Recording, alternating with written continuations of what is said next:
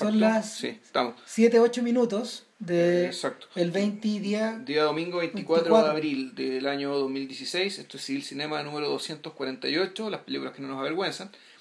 Ya nos acercamos a los 250, que ya está todo Está cronogramado. fríamente Está cronogramado todo, ya está, tenemos, está todo listo. Y bueno, este en esta edición, eh, que está que se postergó por razones Meteorológica. meteorológicas, ¿no? En mi caso también un, un, un fallecimiento en la familia, ¿cachai? Entonces, puta, cagazo. Entonces, bueno, se, la cosa se corrió y dos semanas después de haber grabado con Miguel sobre el psicoanálisis, eh, nos ponemos al día con una noticia bien triste dentro de lo que pasó, en el- lo, lo que ha sido el cine chileno por el fallecimiento de Ricardo Larraín. Entonces, hom- homenajeándolo a él y hablándolo de él como, como cineasta, es que vamos a, a hincarle el diente a, su- a los dos largometrajes que alcanzó a filmar, ¿no? los dos- dos largometrajes de cine. Claro, a ver, en rigor, para todos los efectos, en realidad, a ver, Larraín no es una persona que posea una obra en el sentido como la posee un Andrés Wood, por ejemplo, No. o, o un, eh, no sé, eh, un Alejandro Fernández, o un José Luis Torres. O, o hasta Justiniano, que yo creo que ha- O hasta ha- Justiniano, ha, ha- hecho también, ha tenido una carrera como más, más Claro, prolífica. a ver, Ricardo Larraín, para esos efectos, es un cineasta que su importancia crucial para el cine chileno, que es bien grande, de hecho, eh, está, está eh, justificada por la cuña del cambio de, el cambio de la década de los 80 a los 90, Exacto. que en el caso particular de Chile implica también la transición a la democracia, Sí. el fin de la dictadura y el inicio de un proceso democrático donde, donde él como artista eh, sí, fue, sí jugó un rol mayor. Ya. Eh, Larraín... eh, ¿Él participó en la campaña del no, por ejemplo? Sí, claro. O sea, de hecho, a ver, gente ligada, gente, gente ligada, ¿cómo se llama? A la campaña del no, que en materia de podcast también, por ejemplo, Ignacio Agüero. Ya. ¿cachai? Raúl Ruiz, entiendo que él, por ejemplo, no, no, no, no confeccionó cosas para el no. Ya. Puede que me equivoque, pero Agüero sí. Entiendo que no, sí, Agüero sí. O sea, a ver, ¿qué pasa? Lo, que- lo que ocurre es que eh, Larraín, Agüero, eh, gente como Cristian Lorca también, o el mismo, el mismo Justiniano, que era muy joven en esa época, son cineastas que... eh, eh, pero en particular los primeros tres son cineastas que hicieron mucha Sí, publicidad. pues de ahí venían. junto con Silvio Cayosi también. Pero Silvio en realidad es de la generación anterior, Claro. es un poco mayor que ellos. O sea, recordemos, Silvio prácticamente, o se formó, debutó con el Doctor Francia, Sí, en Valparaíso. Entonces, eh, personajes como personajes también como los hermanos Bustamante, que ellos, por ejemplo, tienen dos películas chilenas, eh, dos películas, dos, largos chilenos importantes, en particular Historias de Lagartos, que es bien importante, eh, eh, a finales de los años 80, pero el mundo, el mundo tal como ocurre con Lorca, y también como ocurría con la reina en esa época, donde de verdad eran importantes era a nivel de publicidad. Entiendo que la reina debe haber firmado unos mil comerciales Wow. y, y en 35 milímetros Ya. y en 16 milímetros. O sea, esta gente, de hecho, a ver, la forma eh, en una época, en una época en que, que, en se que- ganaba mucha plata en eso. Porque o sea, mucha, ellos, mucha ellos hicieron unas pequeñas fortunas. Porque, a ver, se trataba de cineastas que habían permanecido en Chile. Claro, pero el, De el- hecho- el modelo de negocio para que se ganaran tanta plata es que ellos eran tenían sus propias productoras que eran subcontratadas por las agencias. Oye, no eran funcionarios de la agencia. me Mira, a ver, habría que, habría, un día habría que, y, tendríamos, eh, probablemente en el podcast en que nos sentemos con Nacho Agüero un día a conversar, porque esa es una de las ideas, digamos, de si lo logramos conversar algún día, pero sería inte- inte- interesante hacer el podcast con él. Lo que pasa es que él mismo, a una vez se lo escuché a él, en una Claro. entrevista donde decía, bueno, en aquel entonces nos estábamos haciendo ricos. Con la publicidad. Exactamente. Ahora, el punto yo no sé si lo está ironizando. No. ¿Cachai? O, No, de verdad se ya. estaban haciendo ricos. Eh, ¿Por qué? A ver, primero que nada, porque había, eh, porque, hubo, porque hubo un boom y un desarrollo muy grande de la publicidad made in home, Sí. hecha en casa. Esa cosa de la, de la cual la película no también da cuenta. Sí, Sí. es importantísimo. eso. De hecho, algún día, algún día Un día debemos- vamos a hacer un podcast de no. Claro, no, y algún día habría que hacerse el... no, no, algún día habría, alguien, al- algún día alguien tendría que tomar como objeto de estudio, algún historiador, por ejemplo, alguien así, la historia de la publicidad chilena en esa etapa, porque particular, es, es parti- es- es particularmente importante, porque se trabajaba en cine, no se trabajaba en video. Eh, en segundo lugar, eh, mucha de la generación, eh, prácticamente toda la generación que tuvo educación audiovisual en la, durante la Unidad Popular y a comienzos de la dictadura, esta gente que derivó naturalmente hacia la publicidad. No se estaban produciendo largometrajes en Chile. Ahora, si querías seguir produciendo largometrajes, te podías ir también, la puerta estaba abierta. Claro, y bien ancha para irte. Sí. Y la bota, la, la bota era bien grande para caerte para la, la, raja, sí. entonces, finalmente, finalmente hubo gente que se queda, ¿cachai? Y el más exitoso de, estas, de estos personajes es Cristian Lorca. Que, que, de alguna manera es un poco el maestro de ellos también, porque Lorca es un poquito mayor. Y es una persona que, de acuerdo a lo que me contaba Ricardo y Ignacio, eh, era una persona que al mismo tiempo su, su habilidad técnica y su conocimiento, su conocimiento em, del medio era grande. Entonces, el, ellos lo miraban un poco para arriba, digamos, y yo creo que Lorca también les tiene que haber abierto esas puertas para trabajar. Esto también cambia mucho, por ejemplo, cuando se incorpora el color. Yo creo que ahí, eh, la, televisión a color, que llega el año 78, revoluciona de alguna forma la, la producción de, de publicidad en, Chile. Porque la, publicidad de color tenía que hacerla en cine. De hecho, eh, los tipos que realmente se hacen riquillonarios, por decirlo de alguna forma, no son los chilenos, son los argentinos. Eh, los argentinos ya venían produciendo mucha publicidad y estos gallos son los primeros tipos que vienen con sus productoras a hacer avisos a Chile. Y el, el, tránsito era muy, muy grande. El último de esos tipos, de hecho, es un tipo que se llama Stanley, que era el director de los videos de Soda Stereo. Sí, no, sí, Él tenía muy buena onda cuando, cuando, cuando en el fondo Cerati estuvo viviendo un tiempo largo acá. Cuando estuvo casado con la claro, con, su esposa chilena. Claro, eh, ellos crearon una relación de trabajo muy buena donde en el fondo ellos, él les producía un montón de videos. Y, y Stanley se hizo, Stanley, el negocio era tan bueno que finalmente se radicó en Chile. Tenía oficina en las dos partes, pero vivía en Chile. Eh, era tan bueno que, que Monos con Navaja, la adaptación de, de esta obra de teatro Moon Chile, de, de, este de este de este teatrista que falleció hace muy poco, se me escapa el nombre. Eh, ah, me suena Monos con Navaja, sí. Eh, a Chondo. Ya. Eh, claro, Stanley la financió de su bolsillo.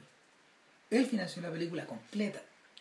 Con con lo que le sobraba de la otra, de, las ganancias de por publicidad. Sí, es una, es una acción de responsabilidad social, digamos, para él. Claro, bueno, para, estos efectos, para estos efectos, eh, ¿por qué no hemos extendido tanto sobre esto? Lo que pasa es que cuando paulatinamente todos estos, todos estos cabros empezaron a hacer películas. O sea, hay gente que tomó el camino de Ignacio y se fue en la dura y hizo los hornos de los ¿cachai? Hizo no olvidar. Y esa weá tuvo costos para él hasta el día de hoy. Hizo no olvidar como me da la gana, que se fue por debajo.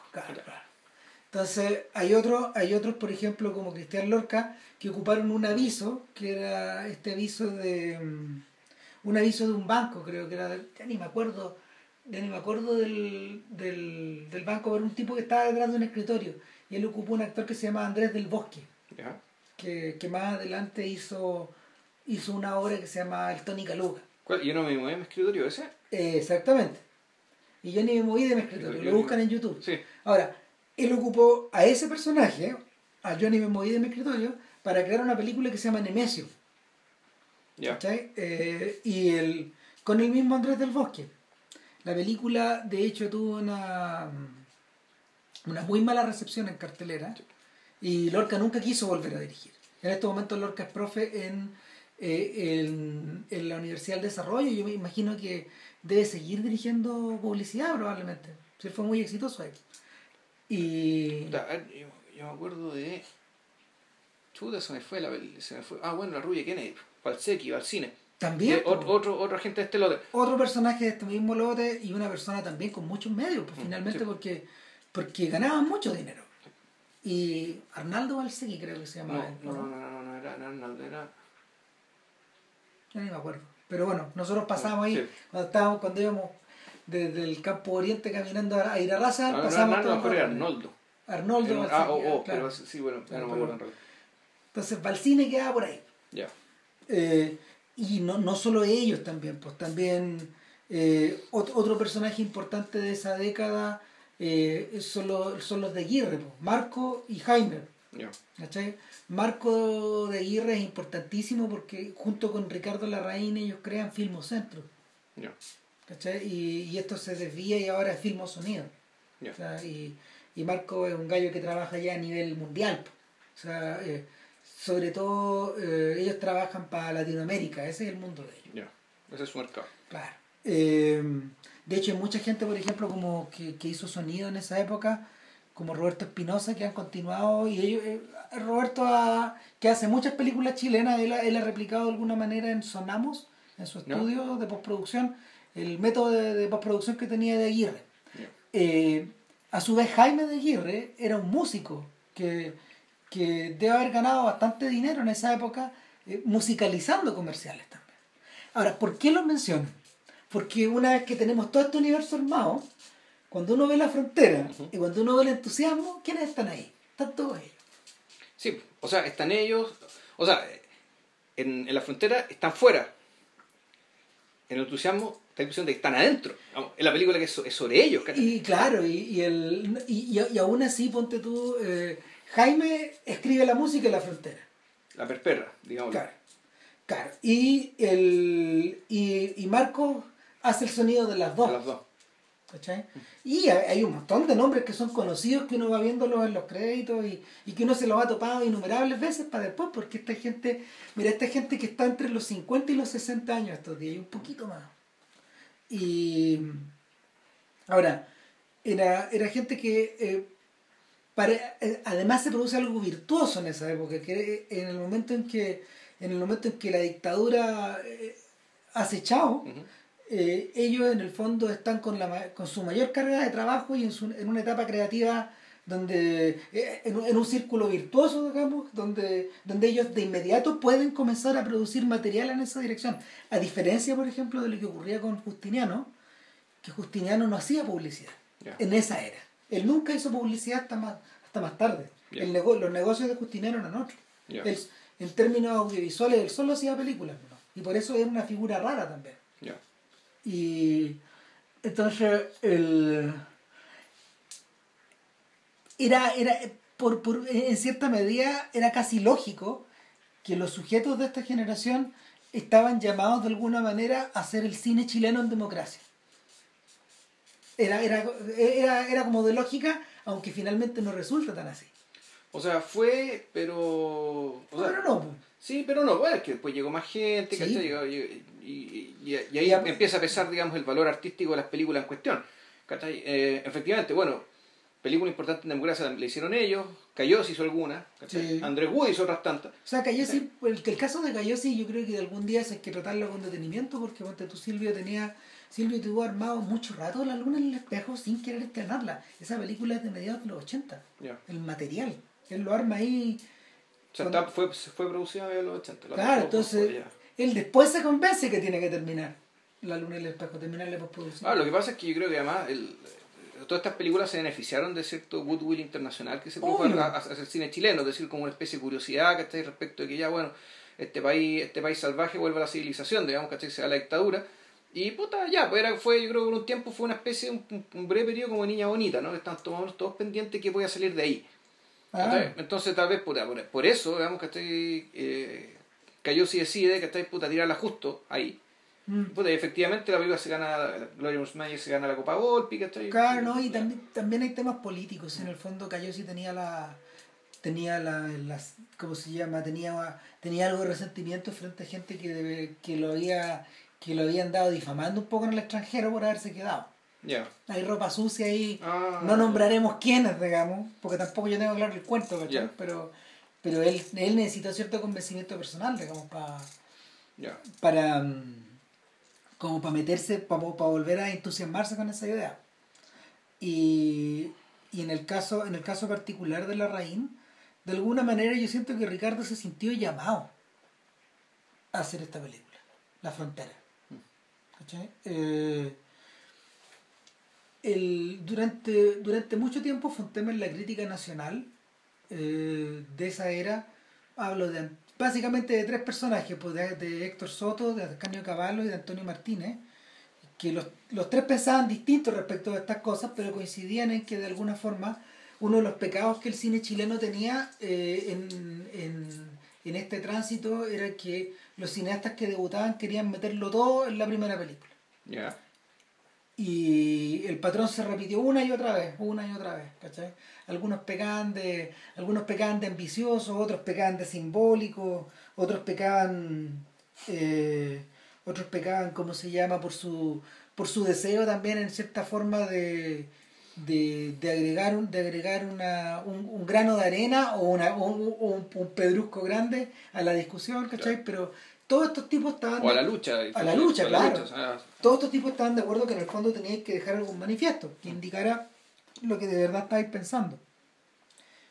Ahora, de toda esta gente, yo creo que, yo creo que Larraín fue, el fue la persona que logró aglutinar mejor esto en la frontera.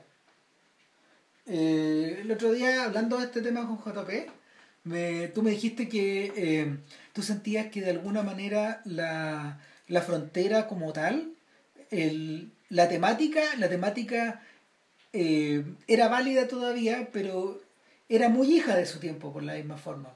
En cierta medida algo de eso había envejecido también.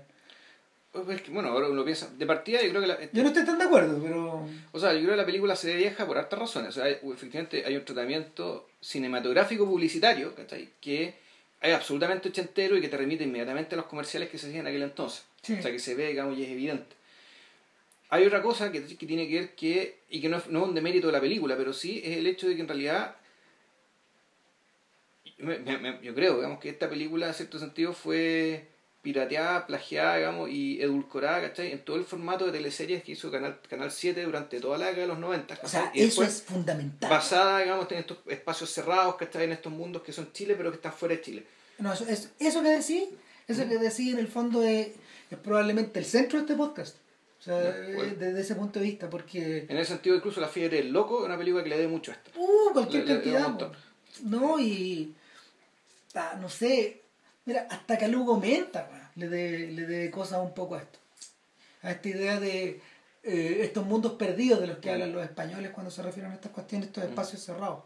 Eh, a ver, en términos, en términos estrictos, La Frontera, La Frontera es una película, es la historia de un extrañamiento es la historia de, de, un relegado. de un relegado que es enviado a mediados de los 80, en 1985-86. No, 85, la película es una película de una película estrena en el 90, pero antes filmada en el 89, pero también está en plena dictadura. Y un tipo que se lo llevan de Puerto Saavedra para adentro. Claro.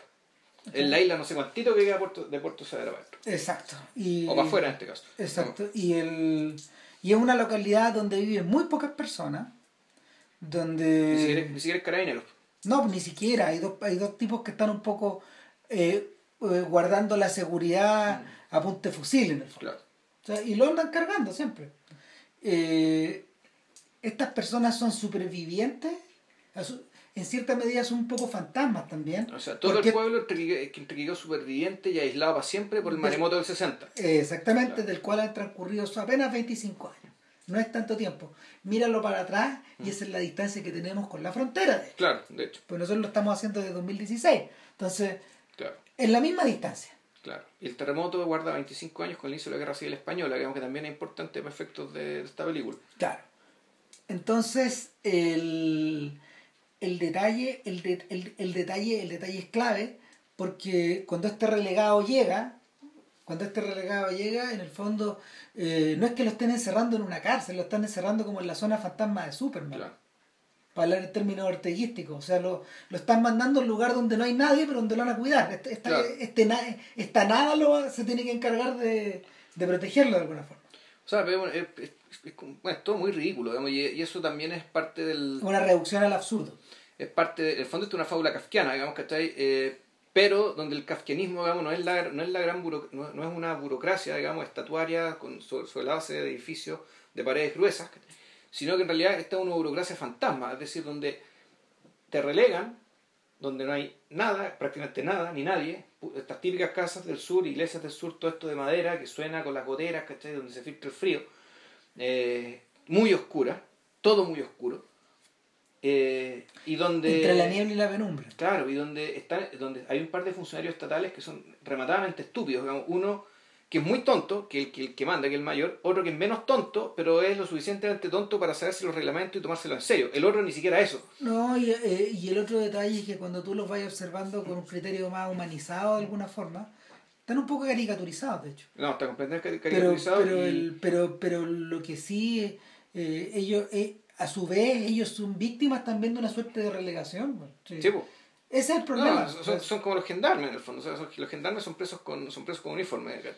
Bueno, el. Y, y, y, y para más, y pa- y pa más remate, aparentemente parece no haber ninguna criatura que esté librada de este peso, de este extrañamiento. Claro, y entonces el. En el pueblo. Y, entonces siempre se está hablando de la autoridad. La autoridad. Y la autoridad es alguien que está muy lejos, al cual tienes que rendirle pleitesía y obedecer, pero que al mismo tiempo a ellos, allá no les devuelve nada, ¿cachai? sino la, el, No el, sé, el abandono total, La digamos. autoridad puede ser Eduardo Frey, la autoridad puede ser la No, son los pacos, Popular. claro, son los pacos. Puede Son ser el último cabo, ¿cachai? Ah. El cabo más, el, el, el, el, el paco raso, digamos, del, del, del, del retén más cercano que está tan lejos. ¿cachai? Está por Que- encima tuyo. Que está por encima tuyo, al cual tú le tienes que referirte referentemente, digamos, ¿cachai?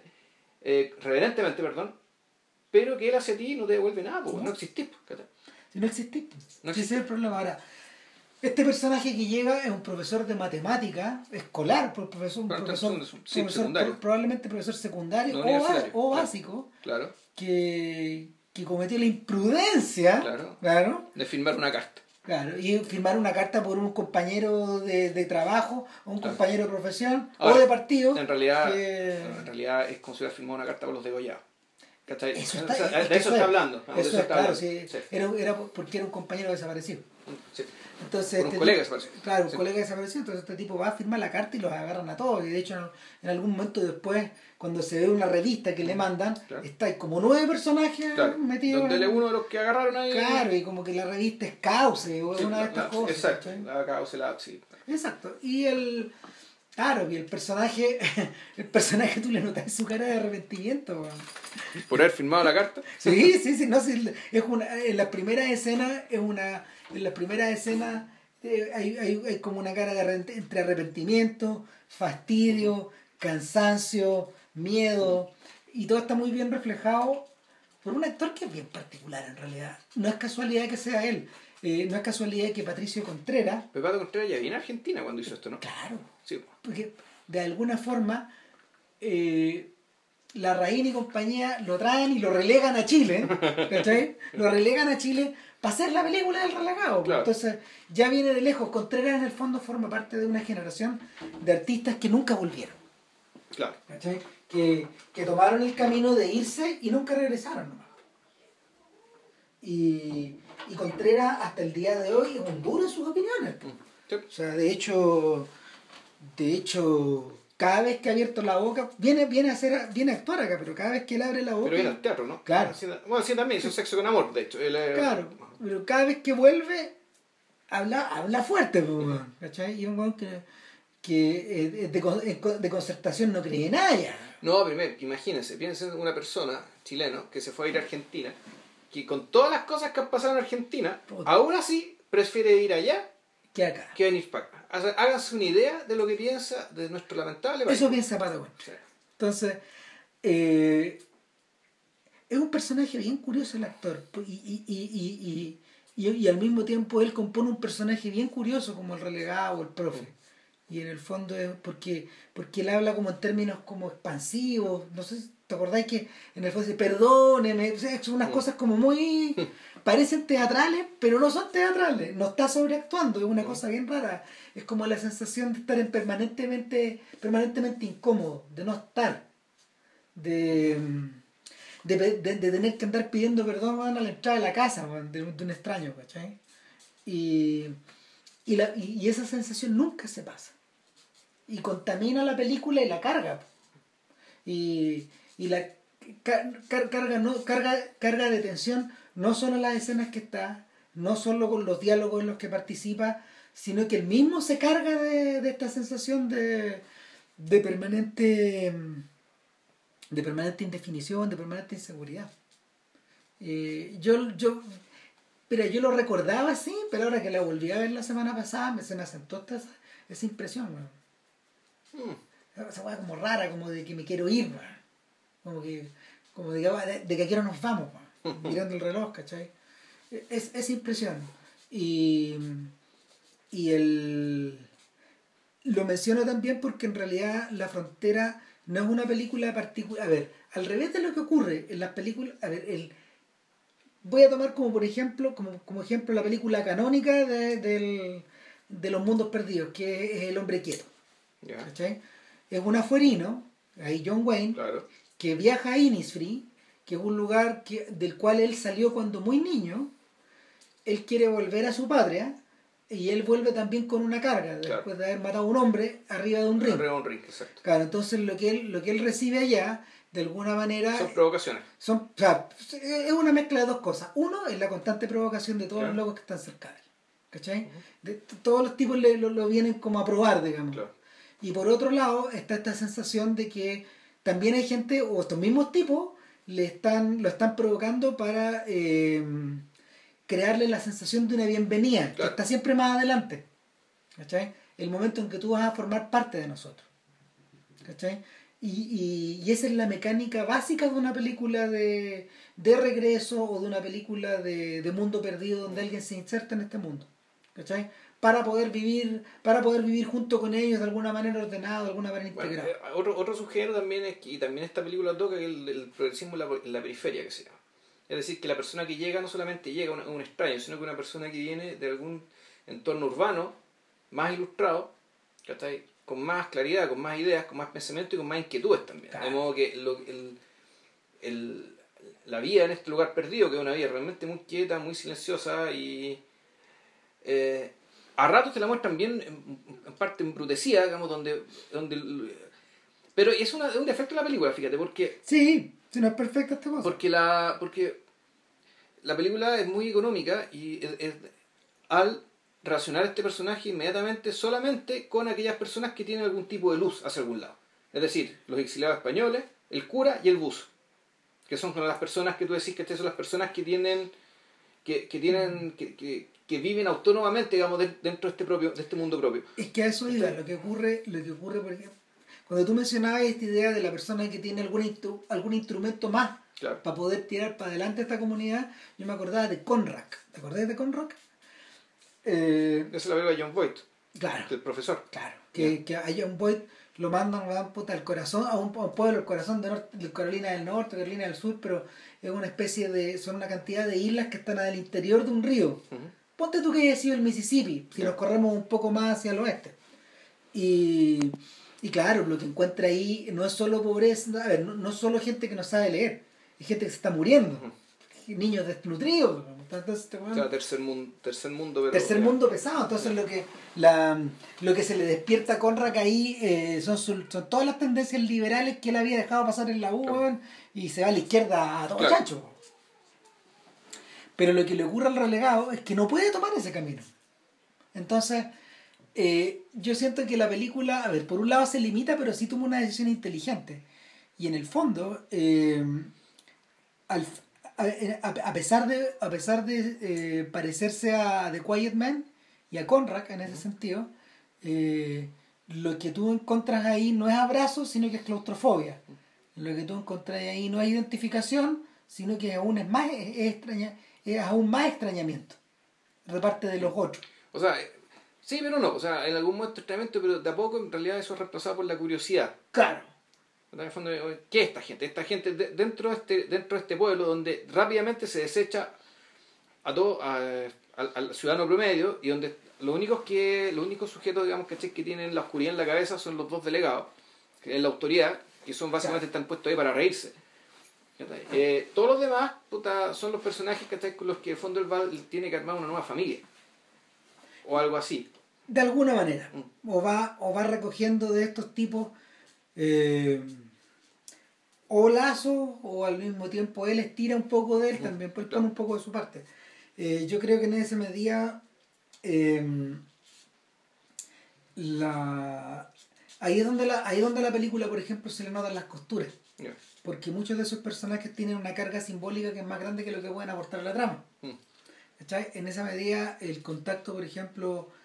De hecho, incluso hasta como que no te cuadran los años, weón. No, po, No te no, cuadran sí. los años. O sea, el personaje Gloria, de, de la Gloria Lazo es un personaje que se ve más joven de lo que realmente debería ser dado supuestamente el tiempo del que estamos hablando. Es que yo tengo una idea sobre eso, que en realidad habría que habérsela preguntado a Ricardo, pero bueno, ya no nos va a poder contestar. Que la tipa estaba loca, digamos, que estaba no. fingiendo ser una hermana mayor o algo o, así. tal, o tal vez a Golden. No, no.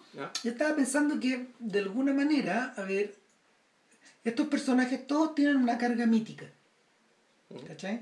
Todos estos personajes con los que él eh, traba relación. Por un lado está el cura, que, eh, Pero que, es claro. un cura gringo, Claro. Que, Que Héctor Noguera. que Héctor Noguera, y que, que es un papel que de hecho varias veces le dieron a Noguera en esa era, ser, hacer de cura. O sea, de hecho ese personaje está ahí porque Noguera es el cura Del Chacal de la. Chacal de Nahuel Toro, Sí. O sea, el papel inolvidable de, de- del joven Héctor Claro. para el cine chileno es ese, y ese es un homenaje directo. Claro. Aún, y está súper bueno en todo caso, súper bien el papel de cura gringo. No, Era está súper bien. Súper bien. a su manera, a su manera, ¿cómo se llama? Eh, el, el, el personaje, el personaje en, en el fondo es el primero que le tiende la mano ya que el relegado lo, lo asilan en la iglesia. Auspiciado por el, por el arzobispado. O sea, Claro. el arzobispado de Santiago, que en aquel entonces estaba, estaba del lado de los buenos, por decirlo así, eh, se preocupó de que todos estos relegados fueran acogidos por las distintas parroquias, digamos, que este los lugares Claro. los que iban a, a- iban a parar. Claro, entonces eh, probablemente en una de las grandes escenas de la película, después de que se le muere el socio al buzo, Claro. y están en el funeral, y la weá sirve para tres cosas, digamos. Primero que nada, sirve para que el cura los ponga al día a todos, Claro. de, qué, de qué va la comunidad. En segundo lugar, estamos en el funeral de este gallo del que no tenemos ni el nombre, Claro. El compadre no sé cuánto se llama. Pues tú que se llama Jara. Compadre Jara. El compadre Jara, ya. Claro. Y el nombre, no, que yo le decía compadre. Es el compadre Jara. pues. Claro. Por otro lado, sirve para presentar al personaje de Gloria Lazo, que es el que pone el humor ahí, Claro, que- pone el humor negro, claro. ¿no? porque ella la dejan tocar el órgano, pero al mismo tiempo hace todos los cues, los cues dramáticos de, de la Ah, situación. se pone a huear, pues entonces, bueno, tenemos a este señor que está acusado, que, que, que es terrorista. que, que, que no, que este señor que viene de la capital, que fue acusado por el gobierno y que probablemente es terrorista. Suena el órgano atrás. Entonces, no, pues no soy terrorista, este se carga de, de- se carga de dar explicaciones, está hasta Claro. las cachas ya. Entonces, el Claro, lo más divertido es que está en un lugar en el que da lo mismo. Porque básicamente el cura dice estoy terrorista no por, no por cagarlo, sino básicamente por el mensaje evangélico. O sea, nosotros somos católicos, somos cristianos, por lo tanto, aunque sea terrorista, tenemos que acogerlo. Claro. Bueno, Y pues, da lo mismo, bueno. Está este personaje. Bueno, después está el personaje del buzo. Claro. Y en realidad el buzo, que, que el- es es el personaje más misterioso de la película. Sí. ¿Qué está haciendo ahí este compadre? O sea, lo que en el, en el fondo, ese sujeto, al principio uno, que, uno cree que está pescando. Ujú. Y en realidad lo que está haciendo es que... Bueno, igual algo pesca, no tiene que, tiene No, que parar la olla cuando en cuando. Claro, pero... Pero, pero, su verdadera vocación, lo pero que lo su mueve, verdadera su pasión. vocación, claro, es investigar estos hoyos que él dice que hay, porque él dice que hay un mar debajo de este otro mar. Claro. Desde dónde salió el agua, porque si no, no dan las matemáticas. padre. Claro, el fondo es como la teoría de la tierra hueca que, que tenían los nazis, creo, ¿verdad? Claro. o algo así. Entonces, pero bueno, él no era nazi, sino que él estaba convencido de que efectivamente y había una... Él, él, en el fondo le está buscando una explicación al trauma. ¿Cuál, Sí. cuál trauma? El trauma del, del, del, del tsunami, terremoto tsunami, digamos que este del año 60. Mm. Eh, o sea, él busca, él busca una explicación al trauma del tsunami, pero la reina a través de él está buscando una explicación al trauma del otro extrañamiento. Obviamente, sí, po. Ese es el fondo, claro, y ahí, y ahí, ahí es donde tú decís, ok, ahora entiendo por qué está el buzo. Eh, eh, Este, en una especie de, en una especie de operación, de operación psicoanalítica, el buzo tiene que bajar al IT todas las tardes, pues bueno. O sea, el, el, o sea, el sujeto, ¿cachai? el sujeto que puta, antes que nada está buscando una explicación, está buscando una respuesta. Claro. Pero, elocuentemente, la reina decide que el personaje lo haga desde, una ingenuidad total. Total. donde lo único que tiene y lo único que lo mueve es eso. No hay más que matice su búsqueda, no hay nada más que la complejice. No, pues, Sino que no solamente hay- es como un niño entusiasmado con algo, con un, con un Claro, no juguete. hay, no hay razones ideológicas por detrás, no hay un rescate de la historia por detrás, No hay una historia propia. no hay una historia propia, él no tiene nombre, de hecho. Él nunca se saca el traje. Exacto. Que, que desde ese momento ya lo convierte como en un personaje de Tintín. Sí. O sea, una de las razones por las que Hernández y Fernández siempre andan de negro, de riguroso negro y con el bombín en la cabeza, eh, Thompson y Thompson, eh, es por eso, porque en el fondo ellos también están revertidos de otra cosa. O sea, eh, los pone ahí eh, un poco por la misma razón que la reina pone el buzo. Finalmente, lo que define a estos personajes es su accionar, pero al mismo tiempo lo absurdo de su accionar. ¿Cachai? Ellos están en una región del absurdo. Claro. Mm. Pero, en, pero en este caso, yo creo que el Thompson y Thompson también, ¿cachai? Son, también son una especie de energía media ciega. Sí. Que por lo tanto hacen y hacen que mueran, los demás. Bueno, así, los demás. Las tramas, las tramas, es, y eso es lo, eso es lo choro de que esta pulsión hacia la aventura que tiene Ergué, eh, que parece estar sustentada en una energía que no para, ¿lo comentamos alguna vez o no? Parece que no. No, recuerdo. No, yo, o sea, yo me acuerdo de haberlo escrito a propósito de Tintín, del Tintín de Spielberg y, Jackson, que, en el fondo son personajes que bicicletean todas estas historias, ellos les proporcionan la energía y el buzo acá la mueve también, pero, pero no parece haber un propósito ideológico, no parece haber una, una, carga, una carga política por detrás. Esa la ponemos nosotros. ¿Cachai? Y eh, en este caso, en este caso el personaje, el personaje también eh, está puesto ahí para que el otro tenga un amigo, en cierta medida. ¿Cachai? Ahora, ¿quién tiene la misión de, de sí establecer una suerte de pensamiento histórico en esta película? Son los españoles. Claro. Para eso están también. Exacto. Y, y, los españoles son dos, pues un viejo que son, gente que llegó en el Winnipeg y son personas que llegaron, son personas que llegaron relativamente jóvenes, el padre, con recién casado y con una hija muy pequeña. Claro.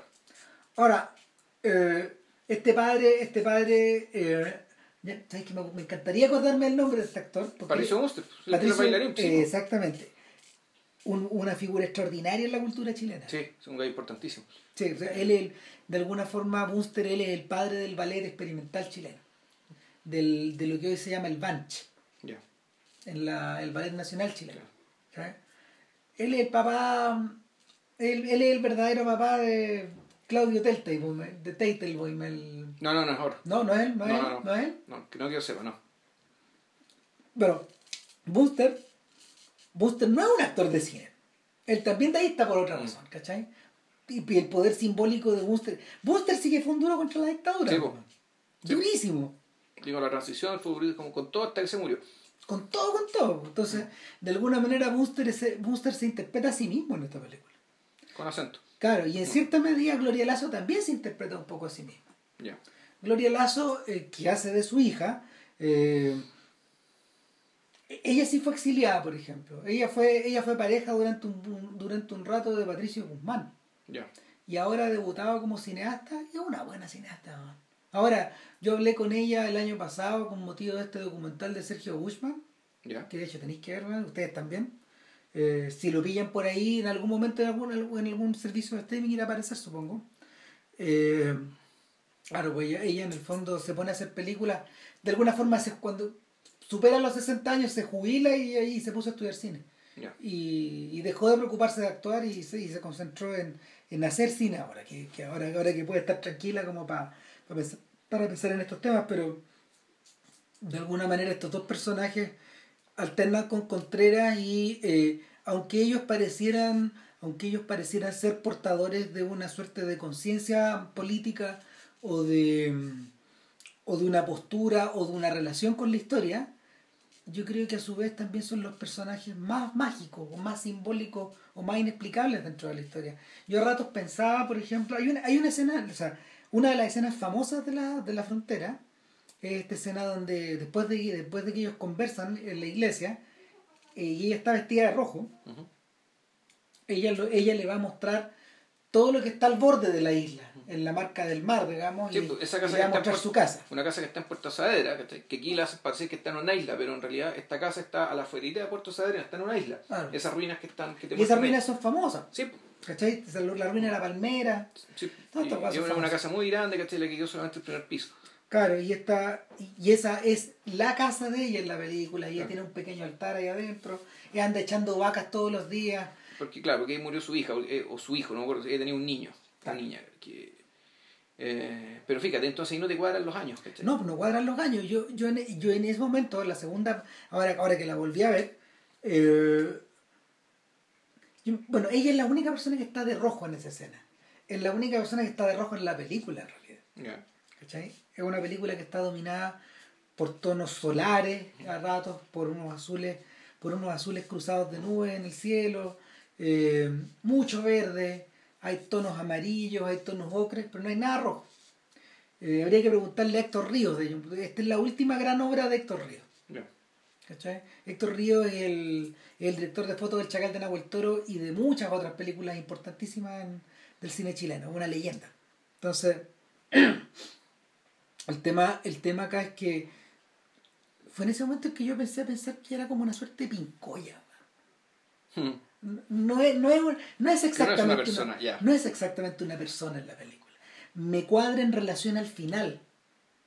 Entonces me da la sensación de que se, me acentúa esta sensación de que de que Pato Contreras viaja allá, o sea, ah, perdón, a Pato Contreras lo relegan allá y, y, y- y lo que lo van y quienes lo abrazan son fantasmas. Ya. ¿Cachai? No, no hay posibilidad de, de contacto humano ahí. Todos son fantasmas de alguna forma. ¿Cachai? Son fantasmas de algo que se está yendo o de algo que no llegó nunca. ¿Cachai? En, el mundo de, de él, digamos, en el mundo del profe Santiago, upeliento, puta, eh, comprometido, eh, súper complicado y cruzado por un montón de. cruzado por un montón de, de compromisos, de obligaciones, pero al mismo tiempo una sensación de, de, de estar vapuleado también por esto. po. Y, y, y, y- el, eso, se, eso se, se comprueba en la escena famosa de la frontera, po, que es la... Puta, que tiene escenas interesantes esta película. El, es que es cuando lo van a ver en la balsa. Sí, claro. ¿Cachai? Que eh, se ríe porque cantan el himno de la U, pero bueno. Porque Jaime de ahí No, no sé, ahí lo que, lo que me da risa, ahí lo que, ahí lo que me da risa es que es cuando, oye, ¿por qué este vestido amarillo? Es que soy aprendiz de buzo y creo que me voy a convertir en buzo profesional. Este monte tiene un humor bien cáustico. Sí. Es un tipo que básicamente el- la forma, una, la forma de lidiar con toda, la, con toda la cuestión que le pasa, con la extrañeza, qué sé yo, ella es, es tirar ese tipo de talla y la reacción de la de Elsa Poblete, que es la actriz que interpreta a, a su señora, que es una señora chilena, pero ya tiene con el pelo teñido, ¿cachai? Que se nota que se exilió en un lugar donde eh, venía de Holanda ella. Claro. Se nota el dejo europeísta, un un, dejo- un, un- un cortaviento transparente, claro, el cabro chico el cabro chico peinado a los Smiths, así como, claro, muy New Wave, el cabrón chico. claro, y, y este otro señor, digamos, el que no me acuerdo el nombre del actor también, es un actor clásico. Un actor famoso, sí, un actor Ah, famoso, sí. Que, que hace del amigo de estos dos, digamos, el que, oye, no te demoraste nada en meterte con mi señora, po, weón". Lo divertido es que ese mismo... Ahora, eh, lo interesante es que ese núcleo familiar que se repite en la película que viene después. Sí. ¿cachai? Solamente aparece acá en esta escena, ¿cachai? Pero eh, eh, este núcleo, digamos, esta familia, esta extraña familia, es la que se toma la película siguiente. ¿Sabéis qué? Es que a mí me da la sensación, mira la verdad de decirlo, me da la sensación de que es en ese momento, lo- a ver, en ese momento donde Pato Contreras se encuentra con los únicos vivos de la película. Es como si estos otros se hubieran, se hubieran tomado el, el bus, hubieran llegado en el auto hasta, esa, hasta, hasta ese- al borde del río Estigia. ¿cachai? Ahí está, está esta lagunita, este río. Llegan al borde de Estigia, weón, los sube Caronte, weón, al- a la carcasa, los deja en la mitad, porque no pueden cruzar a la, a- no pueden cruzar a la vez, ¿cachai? Y ahí están, pues, weón, habl- y a- hablando con este Orfeo que está todo cagado, digamos. Sí, pero yo creo que la, la tesis es, eh, la, la tesis se sostiene es interesante, pero yo creo que la reacción del fin- la reacción del personaje al final te hace pensar de que no, que efectivamente hubo contacto humano, hubo una familia, hubo algo, que- que es se que- va. claro, y ahí, ahí, y ahí es donde. Cuando yo vi la frontera la primera vez, siempre me quedo dando vueltas esa última escena. El por qué, ya, ya vamos a llegar hasta allá, digamos, pero siempre me quedo dando vueltas el por qué. ¿Por qué, esa, por qué este shock me había provocado? Yo no. Yo dije, cuando, cuando lo estaba mirando, eh, dije, "Puta, la película puede que termine acá. Ahora, si la termina acá, puta que tiene pelota. ¿Cachai? O sea, si la termina acá, esta película, o sea, este es un tremendo final. Y la termina ahí. Lo termina ahí, sí. Ahora, el, la visita de los parientes que no logran llegar al otro Claro. borde del río, en el fondo, eh, de alguna manera, de alguna manera está ahí, eh, está ahí como para remarcar que, que este otro sujeto tiene un pasado, pero que algo, pero al mismo tiempo eh, cumple la función de decirle, bueno, la vía sigue al otro lado, pero en ese momento donde te queda la sensación de que algo él ya tiene ahí. O sea, es que, a ver, esa, esa escena está para que uno sepa de, de dónde viene, Sí. digo, realmente de dónde viene y qué es lo que le espera de vuelta. Sí. O sea, qué, a qué es lo que es- qué es lo que espera cuando vuelva a Santiago. De otra manera, y qué es lo que y, y- y- y qué es lo que lo mantiene vivo en último término. Sí, eso es. Desde allá llegan las revistas, desde allá Claro. van, llegan el pa- los Le llega paquetes. el Roba el cacho de plata con que tiene que pagarle a la gente que eh, a, la, a la gente que le fía porque el tipo no tiene ni uno. Claro. De repentinamente me acordé del papá preso de, Val- de Valparaíso, mi amor. weón. Ya. ¿Cachai? Esta sensación de que este chumbo lo están encerrando ahí. O el papá salió en viaje de negocios, pero aquí donde la cuestión está puesta digamos, en, el, en el- en el papá también. Claro. El, el papá que salió en viaje de negocios. Claro. Y el, el punto es que el punto, el punto es que de ahí para adelante, de ahí para adelante tú sentís que la película eh, comienza a girar hacia eh, la estructura clásica del, de, que está presente en El hombre quieto. Desde ahí, eh, ahí en, ese, en ese momento donde él se acuesta con Gloria Lazo, se la O lleva, sea, no, y donde, se, donde él se funde con esta idea de, de, de explorar el fondo del mar. Donde se convierte ya es asistente del buzo, pero eh, profundiza, entonces empieza a crear los lazos. Los Claro. lazos empiezan a, a tomar solidez. ¿Me equivoco o es después de esa escena donde viene la otra escena famosa de la película, la del baile, que cuando la raíz, la fallece, mucha gente se acuerda de, del, Del baile entre hombres. del baile entre hombres de la frontera. Eso pasa un poco después, en el momento Claro. en que este se pelea con, con Gloria Lazo, por un malentendido. Claro, y Esteban, Esteban eh, lo, lo fustiga todo y después llorando y después le dice, "Puta, ¿por qué nadie me saca a bailar? Pues, weón? Man, que sé". maricones, baila entre ustedes, que soy, pero puta, ¿por qué no baila conmigo? Fuga. Y llega la solidaridad del chileno. Claro, yo no, se, saco no se bailar. preocupe, compadre. Yo, Yo bailo con usted. Todo tratando de usted. ¿eh? Claro. De usted. Claro, el chile eh, antiguo que ya no existe. es ¿sabes? una para estos efectos para estos efectos el equivalente de la marsellesa en la gran ilusión ¿cachai? Yo, yo, lo, yo lo siento un poco así porque O sea, yo creo que es el granito donde este tipo dice, ¿sabes qué? Aquí me puedo quedar. sí po, Yo aquí me puedo quedar. O sea, porque, porque puta, eh, todo este extrañamiento es, es- una progresión hacia del extrañamiento hacia el acostumbramiento y hacia el, el fundirse. claro eh, el- eh, eh, eso que se logra eso que se logra tú, a- entre, entre Combo y Drago de Víctor McLaglen con, con John Wayne Claro. al final del hombre quieto también es un poco eso. ¿Cachai? Donde, donde, donde Wayne dice, o sea, donde McLaren, que el cuñado, el futuro cuñado, le dice, ya, usted tiene mi visado, compadre, quédese con mi hermana. Pero también quédese conmigo. En el fondo, o sea, Soy parte del paquete. digamos. soy parte del país. No, o sea, mi casa es su casa, esa es la idea. ¿cachai? Y, y, y el... Sin embargo, sin embargo, y ahí está lo curioso de esta película, es en ese momento donde viene una subida de, una subida de mar. ¿Cachai? Donde viene, donde viene un... No un Deus ex máquina, no es, no es algo que te, quepa, te caiga de la nada, sino que mi, mi impresión es que una... La película es un constante tránsito hacia allá. A ver, bueno, te- es que hay un personaje muy secundario. Pero que cumple la función como para indicarte eso, que es la Machi. ¿sí? O sea, hay una especie de relojito donde vuelta detrás, ¿cachai? De que la cosa, la cosa viene mal, la cosa viene rara, ¿cachai? Eh, o sea, el, el peso del realismo mágico, digamos, ¿cachai? Que ya tenía sus buenos veintitantos años, ¿cachai? Sigue estando aquí. Sigue estando aquí, pero tiene esta, esta dimensión más o menos tenebrosa, ¿cachai? Que, que, el- que el sur de Chile... Que tiene el sur de Chile también. Por el Ah. lado de lo sobrenatural, ¿cachai? Y por el lado del, de, de lo lúgubre de su clima y lúgubre de sus construcciones, ¿cachai? E incluso de las construcciones mapuches también son muy lúgubres. Claro, y, y el y esta mm, esta acumulación de energía medio parecía la acumulación de energía de American Gothic. ¿Me acordáis que a propósito de, de cuando, Alan Moore señala de dónde viene el mal y era ¿qué? Chile, Chiloé, Chile, American Gothic, ¿no? en American Gothic, pues en Something, en la cosa del pantano. ¿Ya? Ah, Claro. uy, no me acuerdo. Desde ahí viene el mal. Se ve Chiloé, weón. Puta, en fin.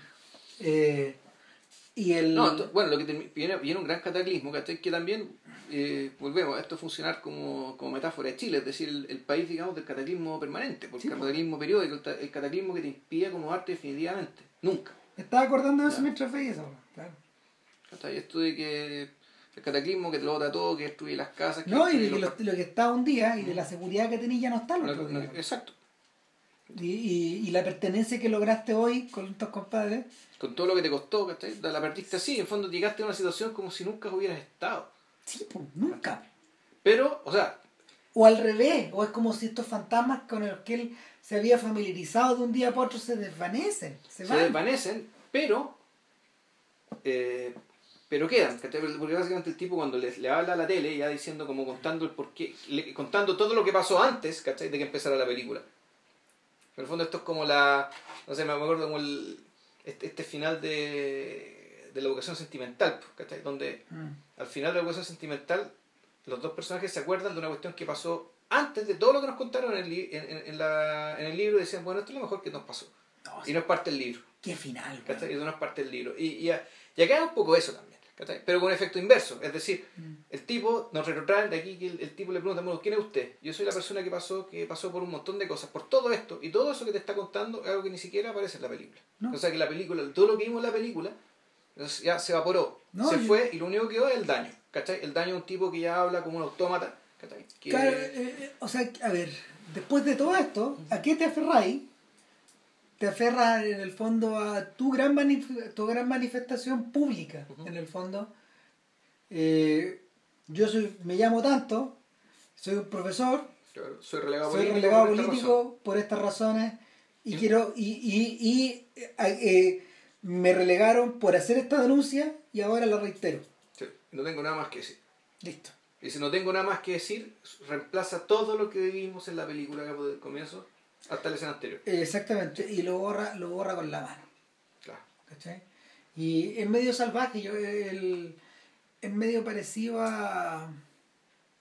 Estaba, me estaba acordando un poco del final de Pete el Negro, con, con esa sensación de que en el fondo la eh, eh, estos gestos finales son, son esta clase de gestos finales que te dan que te dan vuelta o te, o te ayudan como a, a girar tu impresión de la película Claro. y te la corrigen completa. Yo creo que esa es eh, el, y Goldenberg, que en el fondo es el tipo que pone los diálogos Sí, en estas películas. El co-guionista, que también Claro. es co-guionista del entusiasmo. Claro, eh, tenían súper claro lo que tenían entre manos ahí por esa razón. O sea, y eh, es distinto, por ejemplo, a la clase de denuncia política que en algún momento hizo eh, hizo Costa Gabras. Ya. O Pablo Pérez, aquí en Chile. Pa- que- o- que- claro, o claro, Pablo Pérez. sería El equivalente, claro que sí. O sea, eh, para estos efectos, para estos efectos lo más cerca que, que tuvimos a Missing o a Z o esa clase de películas, Claro, algunas más latente. maniquas que otras, Claro. fue imagen latente, digamos. Claro. O imagen lateante, como decían los más pesados. Bueno, es que también era maniquia. Sí, pues. A O sea, el sector que no funciona de imagen latente, ahora tendría que verla después de veintitantos años, pero Ahora, debo decir que cuando la vi, y no la vi, no, no la vi tan en caliente, tampoco la vi tan en frío, debo decir que no me gustó. ya, no. Es una película que igual me, me cogió bastante cuando la vi, pero bueno, Mira, ahora que a, la mí, a mí me interesó, a mí me interesaron, me interesó como la mitad. Me gustó la mitad que funcionaba, pero la otra no funciona. Pero, pero habrá que verla, Sí. a ver si algún día comentamos algo a propósito del tema, digamos. Pero lo interesante es que, bueno, la raíz se cubre de gloria con esta película. Eh, Sí. gana, gana el premio más importante obtenido por una película chilena en la historia. Que ganó Sebastián, ¿no? No, no, ganó la palma, eh, ganó el oso de plata del Festival de Berlín. Ya. ¿Cachai? oso de plata, el, primer jurado, si mal no recuerdo. No, no, no, el segundo lugar. Ya. El, el jurado otorga Oso de oro. el oso de oro, el oso de plata y el premio especial. Ya. Eh, para estos efectos, el club es la otra que ha llegado bien, bien lejos. Ya. En- en- dentro del mismo festival. ¿Cachai? Pero esa ganó por guion. Ganó por guion. Ganó guion. Claro. No, no ganó mejor película. No, no, porque lo, el, el, el- eh, Jafar Panahi se lo, se lo agenció en esa oportunidad. Pero el, nada ha superado a, esa, No, claro. a ese logro, hasta el día de hoy. ¿Cachai? Tal vez el Oscar del corto, como podría decir. Que, Sí, sí, algo puede ser. ya. Sí, yo creo que sí. Pero, pero no un largo. No, un largo, claro, exacto. Ya. Claro. Ahora, eh, entonces muchos piensan qué va a hacer a partir de ahí la reina. Y, y lo que ocurre ahí es que en el Pero fondo. sí que antes de meternos a eso, yo haría que hacer la pregunta. ¿cachai? Eh, ¿Por qué sin ser una película abiertamente política, donde efectivamente el tema, lo complicado, lo, lo complejo de, la dictadura, digamos, y los problemas de la dictadura están, están, están retratados ahí, pero la película no se trata de eso. O sea, la, la, dictadura te da la excusa para mandar el personaje para allá. Te da el pie, te da el pie para estos personajes ridículos, digamos, estos personajes kafkianos, ¿cachai? Eh, pero tú decís, bueno, ¿qué es esta película? ¿Para qué la hizo? ¿Y dentro, dentro, de qué, dentro, de qué, dentro de qué tradición, digamos, dentro de, la filmografía chilena se mueve? Yo creo que eso responde a la parte de lo que comentábamos al principio, de que mucha gente de su generación sí se sentía en el deber de, no de realizar un manifiesto, pero sí hacer lo mismo que el, que el profe en el fondo. Yo reitero mi denuncia. Esa es mi sensación. El yo creo que, a yo pienso esta película, una película que, con otras herramientas, pero con otra lógica, una película que Raúl Riz pudo haber filmado si se hubiera quedado en Chile. En el fondo, esta película que hace de Chile es protagonista de todas las películas chilenas, que es como la frase que le gusta, que, que decía Ruiz, y que es una frase que es absolutamente cierta. Son estas películas que hacen, que las películas en el fondo se tratan de esto, se tratan de esto, se tratan de esto, de todo otro, pero en realidad se tratan de Chile. De lo que ven de Chile, de lo que sienten de Chile de, de ciertas características permanentes, ¿cachai? En un país donde todo cambia cada rato, digamos, por, por, por los cataclismos que, que, que, se suceden. Y ahí es donde está la conexión con las teleseries de Sabatini. Mm. Que Sabatini agarra esta estructura o este modelo y lo replica bajo distintas formas, llámela como le llame. O sea, que la manda para el sur, la manda para el norte. Ponle la, fe, ponle la fiera, ponle romané. ponle la cuestión en el de Pascua. ¿Cómo se llama esa? Eh, Llorana. Llorana. Ponle el nombre que quieras, sí. ¿Cachai? Ponle la fiera del loco si querés, también. Sí. ¿Cachai? Y, pero, o, esta, otra estúpido cupido, ¿cachai? Esta otra la que ambienta los 50. En el pasado. Sí. Claro, entonces, lo que hace muy bien, lo que hace muy bien Sabatini, con, con Rencoret y un montón de, de equipo alrededor. Y, todo lo, y la playa de actores que están Claro, y una, una trupe. Esas son obras de autor, de hecho. Para todos estos efectos. Entonces, lo que hacen muy bien estos gallos es obviamente establecer esas condiciones de extrañamiento, todas sus comunidades cerradas, claro. Eh, todas están dominadas por una lucha que, no tiene que ver con el poder ni con el bien y el mal, pero sí con eh, represión versus expresión. Eh, en su momento, yo creo que la matriz de esto habría que retroceder un poco más atrás y pensar en la Torre 10. Eh, o sea, es que todos terminan. O sea, que los, bueno, digamos que los conflictos. Y, pensar, y pensar también, y pensar, pensar en la Torre 10 y a su vez pensar en la represa. La represa es. Eh, esa, ¿Te acordás de esa teleserie? De, de que se iba a construir una represa, de que los vamos a inundar y de que, de que el. Pero eso es anterior a la frontera. Son, son, anteriores, son anteriores, ¿cachai? Así que yo creo que esto está todo mezclado. en el fondo también la frontera un poco tiene que un tiene un poco que ver con eso. Hombres contra mujeres hombres contra dioses, eh, obreros contra, patrones. Pobres contra ricos, y la hora, la hora que se me era bárbaros contra griegos. Sí. O sea, los de dentro y los de afuera. Eh, y esa estructura que tiene, no sé, a ver, dimensiones, dimensiones dramáticas súper acotadas, o dimensiones míticas súper acotadas, y dimensiones históricas súper acotadas, se va repitiendo una y otra y otra vez, y en este caso, eh, el, la diferencia que tiene, por ejemplo, eh, la frontera respecto de la represa es la idea de la comunidad cerrada total. Y, el, y eso es lo que eso es lo que Sabatini y su compañía asumen, digamos, y toman y, y, lo, y lo replican en el pasado, lo replican en el, en el norte, lo replican en el sur, en las islas, etc. Y la finalmente eh, en las teleseries está solucionado siempre con finales felices.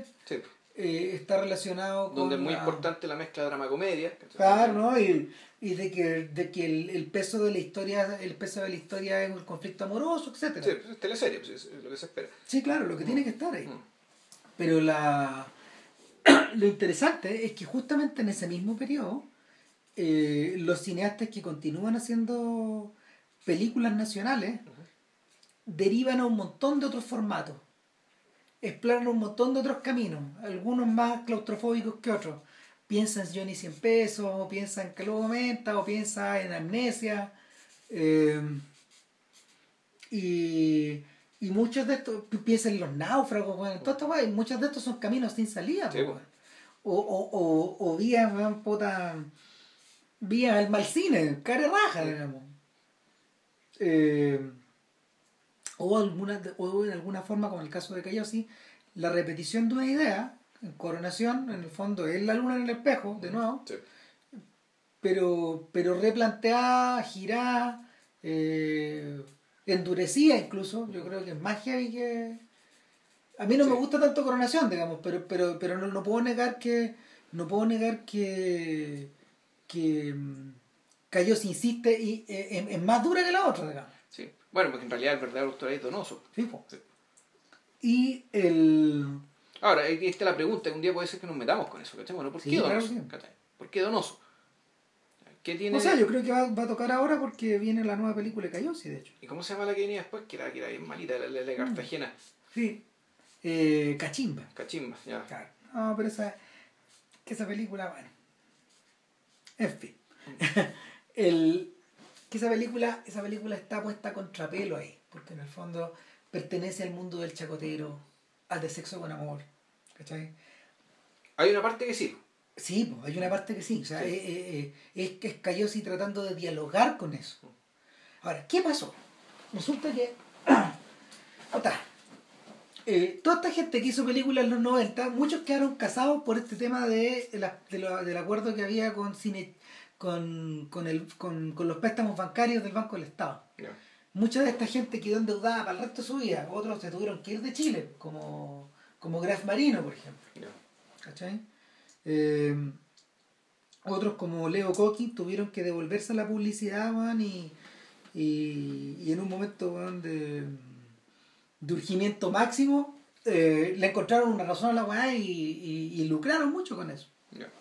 Pero, pero mm, en ese mismo periodo, en ese mismo periodo, la Raín eh, contó con una mm, contó con una manga muy ancha, más ancha que nunca, digamos, para hacer lo que de, de verdad él quería. Y, y en algún momento, en algún momento se le tiene que haber ocurrido esta idea de hacer el entusiasmo con Goldenberg. ¿Cachai? Y, y bueno, o sea, yo creo, más que fue cosa de mirar nomás que fue sus compañeros de generación, que está ahí. es que lo fue, mi- yo lo, lo fue mirando con cuidado y lo que vio no le gustó. Y O sea, al punto que el tipo que le hizo la música, que está ahí, en la primera película, que una de las razones por las cuales la película se ve muy vieja, eh, la, la frontera, es porque la música es una música ochentera, así, pero. eh, es, que- es que- es que está hecha, de está hecha con teclado, con claro. teclado, claro. O sea, no- Haría falta remozarla. ahí. o sea, remozarla. No, es que, es que más allá del teclado, los efectos no eran buenos. No, pues. No, no se logra, no, no se lo- no se lograba. eh, ¿Cómo decirlo? Mira, es con decirte que en el fondo los pocos que hubo que Jorge Arriagada, que es el músico de Ruiz, tienen el entusiasmo, le sacan cachas tirilado. Sacan la mugre, sí. Yo creo que el mismo, yo creo que el mismo, el mismo Larraín lo, lo, lo entendió súper bien, porque además eso lo, lo, lo mezcló con lo mezcló con Borjak. Con el, con el nuevo mundo. Claro. Ahora, eh, yo lo escribí en Facebook cuando murió Larraín y, y lo escribí lo escribí en un artículo para Cine Chile y yo se lo había contado hace años a Vilche, ¿no? que, que cuando, cuando el, a ver, El entusiasmo es una película muy invisible. En formato casero solo existe en VHS. Y VHS que languidecían weón, en los videoclubes. Nunca salen en DVD. Sin embargo, en algún momento, a finales de la década pasada, eh, ponte tú que haya sido el 2009, la dan por TVN. Y, y me la topé. Y es cuando la vimos, po. Y ahí la vimos. po. Pues, Y puta, yo no la podía creer, weón. Porque dije, Lo que pasa es que para mí el entusiasmo tu- tenía, ten- tenía existencia, tenía existencia previa, digamos, que por decirlo de alguna manera, porque eh, un amigo, una- un amigo nuestro, digamos, de, amigo de este podcast, que nunca ha venido a este podcast, porque siempre que no lo veo, Claudio Santi, siempre me hablaba del entusiasmo. Siempre me hablaba del entusiasmo. mira, Y yo, yo no la vi en el cine, entonces me hablaba, me hablaba de la película, me hablaba de la película. Me hablaba de la película, claro, como puta, eh, el fondo por qué se, por qué se jodió o no se jodió la transición.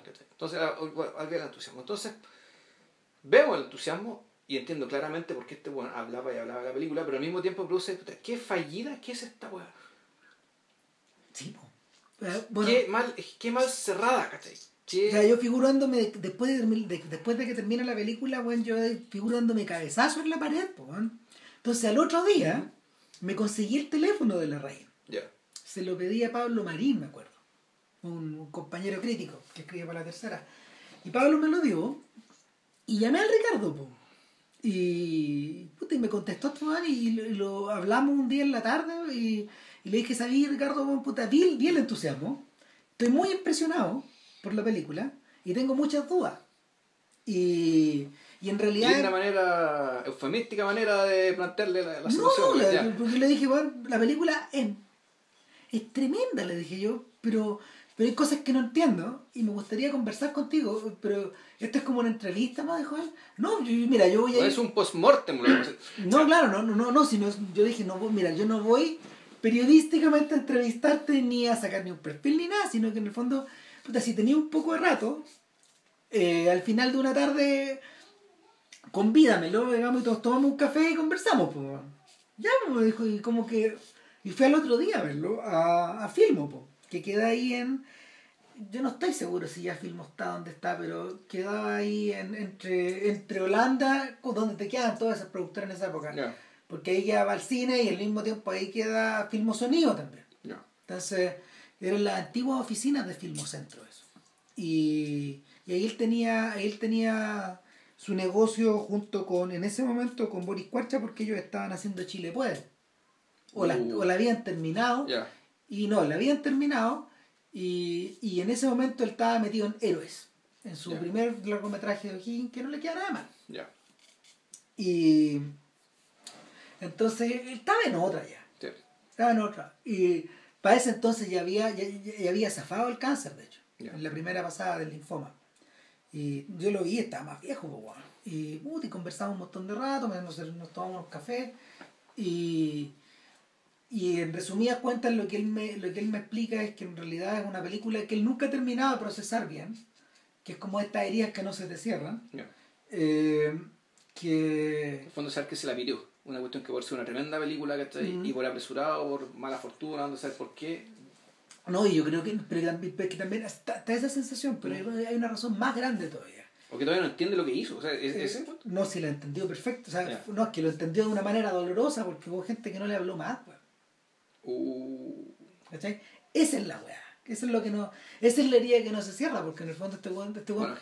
este weón, en 1998 más o menos, o el 97, cuando empiezan a, a escribir esta weá, estos weones están pegando de lucidez, weón. sí, po. Eh, y. O sea, efectivamente, da lo mismo que no tener hablado más. Vos siempre tuviste la razón, ¿cachai? Claro, po.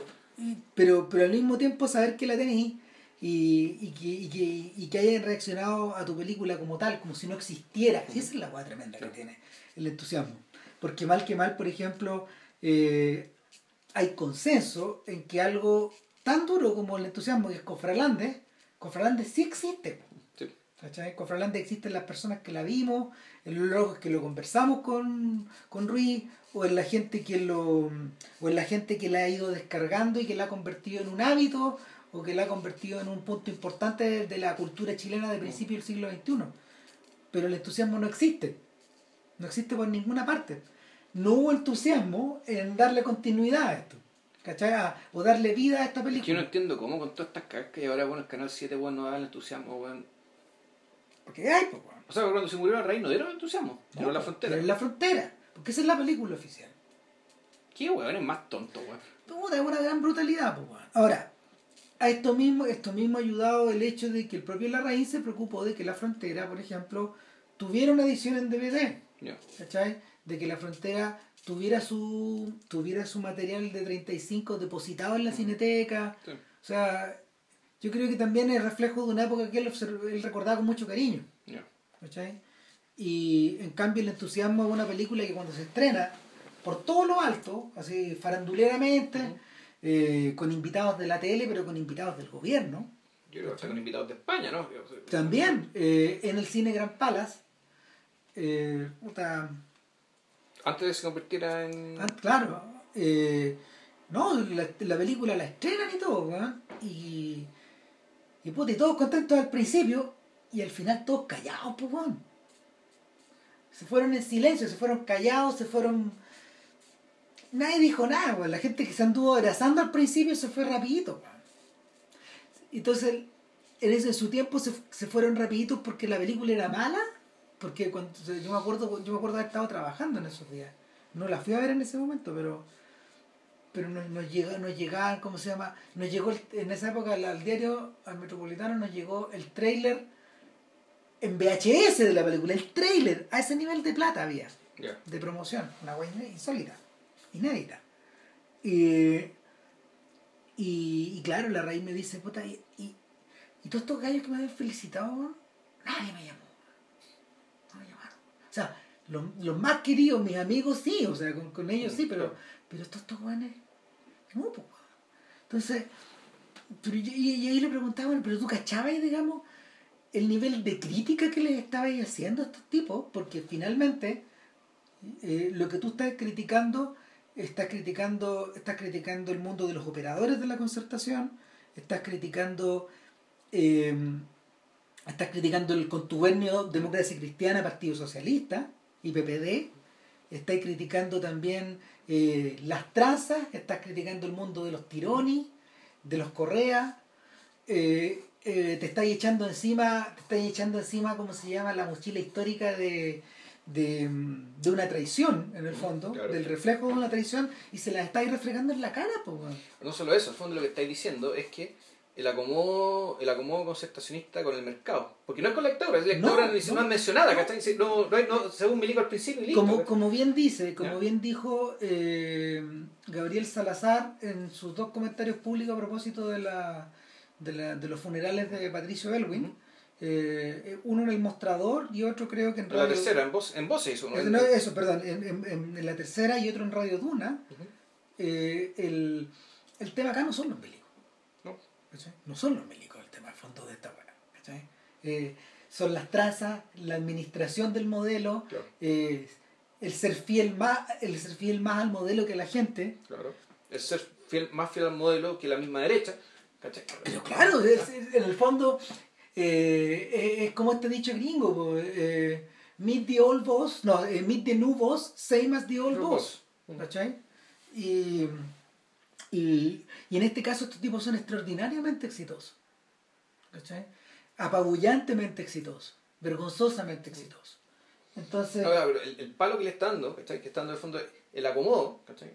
De, la, de lo, que fue la, la- lo que fue la oposición, digamos, el nombre, o sea, con el modelo, es un crimen. es un crimen. O sea, esa- y, y por eso, eh, entonces, esa es la tesis de la entonces es un crimen, Es un crimen. es un, cre- es un crimen éti- éticamente hablando, es un crimen, ¿cachai? Sí. Pero resultó que la película fue tan visionaria que efectivamente terminó convirtiéndose en crímenes, crímenes penales, digamos, penalmente Sí. hablando, digamos, Sí, resultaron ser crímenes también, digamos, o sea, delitos por último. Ya. Claro, son delitos. Entonces, Delitos. eh, sea, Goldenberg, Goldenberg y, y la Raín en ese sentido eh, es como si es como si finalmente la luz los hubiera, la luz, esta, esta tremenda lucidez los hubiera cegado. O sea, es que en realidad creo que más bien producto de una. Es creo atroz. que es producto, yo creo producto de una casualidad. Yo creo que no. O sea, no, es- no es que una casualidad. No es que, a ver, No, sí, Ellos- entiendo dónde va. No, mi punto, mi punto va es que la. En el fondo, la exageración de plantear el acomodo como si fuera un crimen y vincularlo digamos, con acciones ya delictivas, ¿cachai? Y que la maraña de cómo, cuando la, la operación eh, la, la operación legal de Fernando, digamos, que es el protagonista de esta película, el, el, el personaje de Álvaro Escobar, pasa a ser ilícita, digamos, ¿cachai? Puta, es una cuestión súper tenue, ¿cachai? Sí. que de un momento a otro, ¿cachai? O más que un momento a otro, o sea, el, el personaje se sumerge en la oscuridad y cuando aparece o aparecen él y sus cercanos, efectivamente Ya ya, aparece ya, ya se pasó esa línea, ya, ya se, ya se traspasó una línea, una línea que se traspasó de manera imperceptible. Claro, ya, el- ya la traspasaste. Cuando, cuando te la encontraste. A la luz del día, Ya. ponte tú, yo me acuerdo del, del tagline del Chile perplejo de Alejandro, de Alfredo Jocelyn Holt. ¿Ya? ¿Cachai? De, El, el avanzar sin trans, del, del- Del avanzar sin trazar, al trazar, al trazar sin parar. Claro. Claro, que es la tesis de, esas col- de estas columnas o de estos libros. Cuando tú lo vas leyendo, en el fondo está, está bastante claro. Claro, ahora, yo creo que ni Goldenberg ni, ni, ni, ni la Reina estaban diciendo que estos digamos, de, de que toda esta gente estaba cometiendo delitos. No. Estaban diciendo que esto era un crimen. El punto está que pasaron los años y resultó que sí cometieron delitos, por lo tanto, el, el tinte delictual que tiene esta película, digamos, que está, termina efectivamente pegando mucho más fuerte. Es visible hoy. Claro, es visible. Está a la luz del día. Entonces, y los tipos no están procesados básicamente porque están cometiendo más delitos que básicamente eh, interviniendo en impuesto interno y la fiscalía, digamos, que para que la cuestión no les llegue. A, todo, a toda velocidad, digamos. Ahora, ¿en qué va a terminar eso? No es materia este podcast, digamos, pero la, lo interesante, lo interesante es que el horno no estaba para bollos en ese momento. No. Entonces... Ni siquiera hablando metafóricamente. ni, cagando. Cuando se estrena esta weá y, y, y, el entusiasmo se hunde como guatapique, cuando, cuando todas las copias que tenían destinadas para los cines, digamos, no tienen, no tienen, no tienen rendimiento en las salas, cuando el VHS caga, digamos, y, no, y, nadie, nadie lo compra. Nadie, lo, los videoclubes no lo compran para el arriendo. Cuando la película eh, termina su primera pasada por TVN y queda archivada varios años, 10 años hasta que, hasta que, se vuelve a pasar después, eh, el panorama ya es otro. Eh, el público no quiso ir a ver estas cosas porque ya estaba viendo otras, ya estaba en otras. Meses después de esto, se estrena El Chacotero Sentimental. O sea, yo insisto, la, y cambia todo. En realidad, esto empezó con la historia de fútbol, pero bueno. Ah, es, que, el día que hablemos de Andrés Wood, digamos, vamos a tratar esa cuestión, digamos. Ya hablamos de Andrés Wood. Sí, sí, yo creo que a lo mejor algún día volvemos, pero el, el tema con historias de... Sí, yo creo que tenéis razón, pero, pero, pero para mí, para mí el el, momento definitivo es cuando se estrena El Chacotero, porque en el fondo es la película, eh, es la película laguista por definición. ¿Cachai? Es la película de la era Lagos por definición. Eh, es el Chile que nos gustaría ser versus el que somos. Claro. ¿Cachai? Eh, es la puerta abierta hacia la es el regreso hacia la picaresca por un lado. es una película, es una película, mm, a ver, es una película que a pesar de contar historias que son como algunas muy duras y algunas muy terribles, su, su outcome, su, su manera de rizar el rizo eh, eh, es optimista. ¿Cachai? O sea, lo que pasa es que, sí, es que no pueden hacerlo porque mal que mal es una... Tú estás haciendo un programa que en el fondo es terapia. Sí, pues. Aunque te cuenten las cosas más terribles, supuestamente le el hecho de contarlas. ¿Cachai? Es terapia. Ya es terapia. Ya te libera, ya estás mejor que, después, que antes de haberla contado. Y en último lugar... Salvo el episodio del dragón, claro. Claro, y en último lugar, es un modelo de negocios exitoso que se replica en otro formato. Mm. ¿Cachai? Y para el Chile de esa época, todos estaban en eso. Mm. El todo, se entrecomillado, porque en el fondo me refiero a los tipos que generaban contenido para los medios, por ejemplo. ¿Cachai? Es el comienzo de la era de la radio Corazón. En esa época el chacotero se transmitía por rock and pop. Pero Corazón como proyecto, la idea de una radio familiar, eh, cumbianchera, popular, eh, pero sin opinión política y sin fútbol de por medio. O sea, por lo tanto, cargaba lo femenino. Eh, y daba el nombre también, ¿no? Sí, sí, claro que sí. O sea, eh, no, y cargaba, cargaba la picaresca, cargaba lo, a, lo, a, lo, a, la entretención. el, ese concepto recién estaba comenzando, de hecho. Y eso se cristaliza después en Sexo con Amor. ¿Cachai? Mm sea, y, y, de, y de muchas formas en el resto de los otros medios. En, en, en series como Infieles, El Cuento del Tío, todo lo que tú quieras. El, no existe, o sea, es por eso que algo como el entusiasmo queda huérfano, tanto creativa como mediática y políticamente. No, no hay nada la acompaña. Eh, el, el único compañero que tiene eh, en el camino es Machuca, pero llega desde otro lado. No, no, Machuca llega, llega, cuatro años después, claro. cuando era otro tema. Si en el fondo lo que, el entusiasmo lo que hace es poner en acción la discusión entre autoflagelante y autorreferente. Poniendo a cada personaje, a dos personajes amigos, donde uno autoflagelante y el otro autorreferente, eh, perdón, auto, autoflagelante y autocomplaciente. Auto, exactamente. Bueno, también autorreferente. Y los, los dos son autorreferentes. ese, ese, era el chiste, un chiste que tiraron en The Clinic, creo. Que tiraron, un momento que tiraron y dijo, ¿saben qué? No somos ni autoflagelantes ni autocomplacientes. Somos todos autorreferentes. bueno, la referencia a Tirani tampoco es trivial porque en el fondo, en el fondo de los fondos, nuestro Fernando. Nuestro Fernando es Tironi, Es Tironi. es Jaime Aguirre. Y es Jaime Yo de- que- nuestro sí. Fernando es Tironi, es Jaime de Aguirre. eh, Son los, son los héroes de la película, no. Sí, son los héroes, son, son, Sí. son ellos. Son ellos. ¿cachai? El, es divertido porque en el fondo es una pregunta que cabría hacerle a Pablo Larraín, digamos, hay que preguntarle al Pablo si, si, el, si en el fondo Que no es pariente de Ricardo, entonces. No, no, para nada. No, hay relación, Eh, no. O sea, eh, hasta qué punto el de entusiasmo, que yo no sé, yo el de la tiene que haber visto, Sí, la tiene que haber visto es la secuela de No, pues, para estos efectos. Claro. Claro. ¿De qué se trata el entusiasmo? Ahora podemos empezar a hablar del entusiasmo. Puta, la historia es bastante sencilla, si en el fondo es una historia que está contada eh, hilada a través de eh, bloques de bloques de narración que están que están que están conectados con unos con una con unas mínimas intervenciones donde de la- en las que el personaje infantil es el protagonista y están Mm. en- enmarcadas en pequeños fundidos Sí. y es- cada uno de esos fundidos presenta una elipsis Es Un un- elipsis de, digamos que años, suelen ser periodos largos. son periodos largos, Sí. ¿cachai? Entonces, ponte tú que sean unas 5, unas cinco, unos 5 bloques. Y, O sea, yo creo que son muy largos, porque el primero es cuando se conocen dos amigos adolescentes que están en el colegio ah, y dos que, que, que están, que están en un colegio medio militarizado o, o que tienen un profe de historia que le enseñan básicamente la guerra del Pacífico, en Arica, Morro es Arica. O sea, todas esas Sí. cosas son muy patrióticas Sí. bien fachas, pues. Sí, po. sí, claro. O sea, la educación allá, las banderas, pues. Sí. Es una ciudad que en rigor deberíamos devolver a Perú, porque la tenemos más votada que la cresta. Pero bueno, No es curioso, o sea, no, no es, no es, y, y volvemos a la idea de eh, el lugar, el lugar extrañado.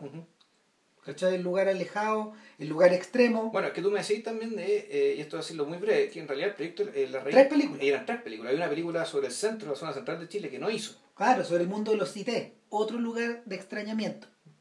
¿Cachai? Un tercer lugar de extrañamiento. Está escrito ese guion, de hecho, y nunca Claro. lo filmaron. Claro, entonces esa es la película del centro la película del norte el entusiasmo. Y que parte en Arica, donde están estos dos cabros, que, dos adolescentes que se hacen amigos básicamente escapando de la huevonera ambiente, digamos, de los, Claro. de los pelotudos de su profe, los pelotudos de sus compañeros. El poeta y el peruano. Claro.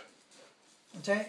Y el poeta, el poeta es un cabro bien subido por el chorro, donde él, donde él dice que en el fondo eh, él quiere escribir, Claro. quiere crear arte, no sé qué weón más, digamos, y el otro, el otro es un gran desconfiado, pues un hijo, es un hijo del norte, un hijo de papá, de, de abuelos peruanos. Claro, o sea, es- es- son esta gente de, que vive, vive en Arica, digamos que está desde Arica era peruana, pues. Claro.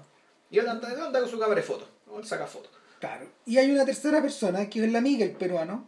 Que, que Isabel, claro, Y que se, que se la presenta al poeta, y esto en cinco minutos, y corte, tate, nos enteramos que, eh, primer fundido, nos vamos a un periodo en que resulta que el, el, Fernando, poeta, el poeta Fernando. el poeta Fernando e Isabel son pareja, tienen un niñito chico, y tienen una vida sexual muy activa y muy placentera porque te lo muestran, digamos, con eso, Claro, y, y, dándole ahí con y- la guagua llorando. Y claro, y ahora son Álvaro Escobar y Maribel Verdú ahí puestas por la coproducción, para que veáis que había plata. Había mucha plata, claro. y Estaban los alemanes, los franceses y los españoles. Claro, y la, la voz de Maribel Verdú, el personaje de Maribel Verdú, que es española, la Javiera Contador. no es la voz de, de Javiera Contador.